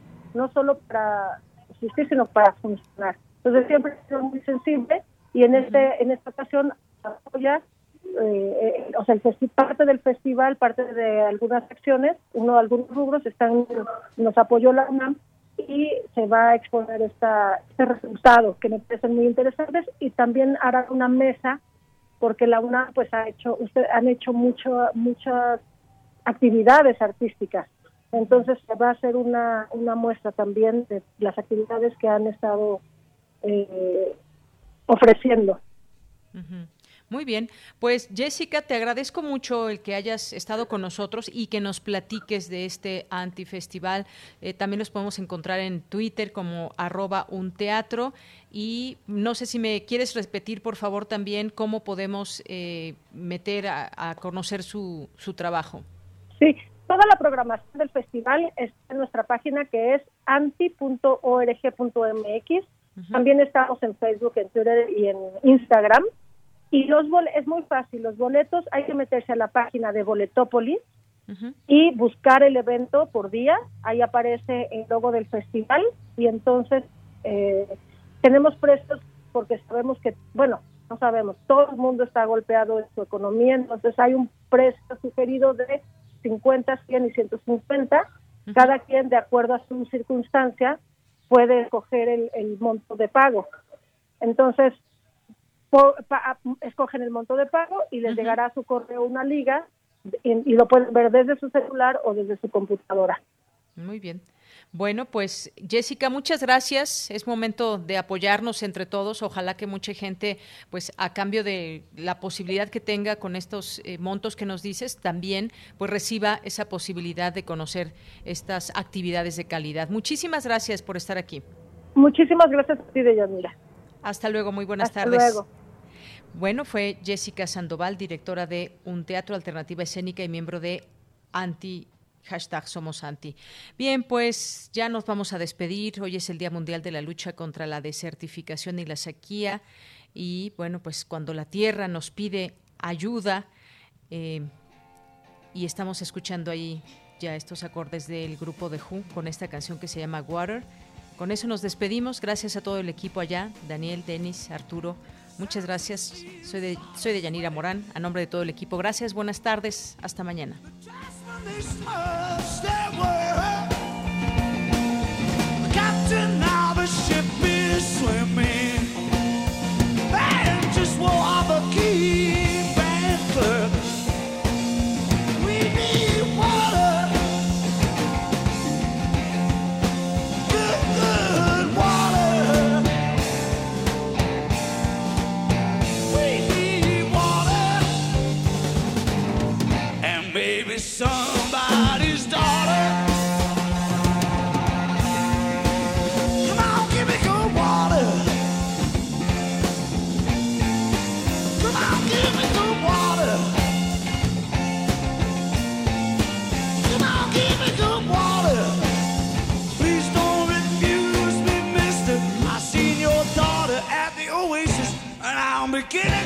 To blister. My Chevrolet just made steel. Your crop is laying fire.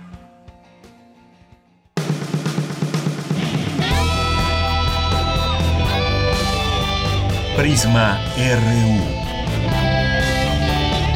Relatamos al mundo.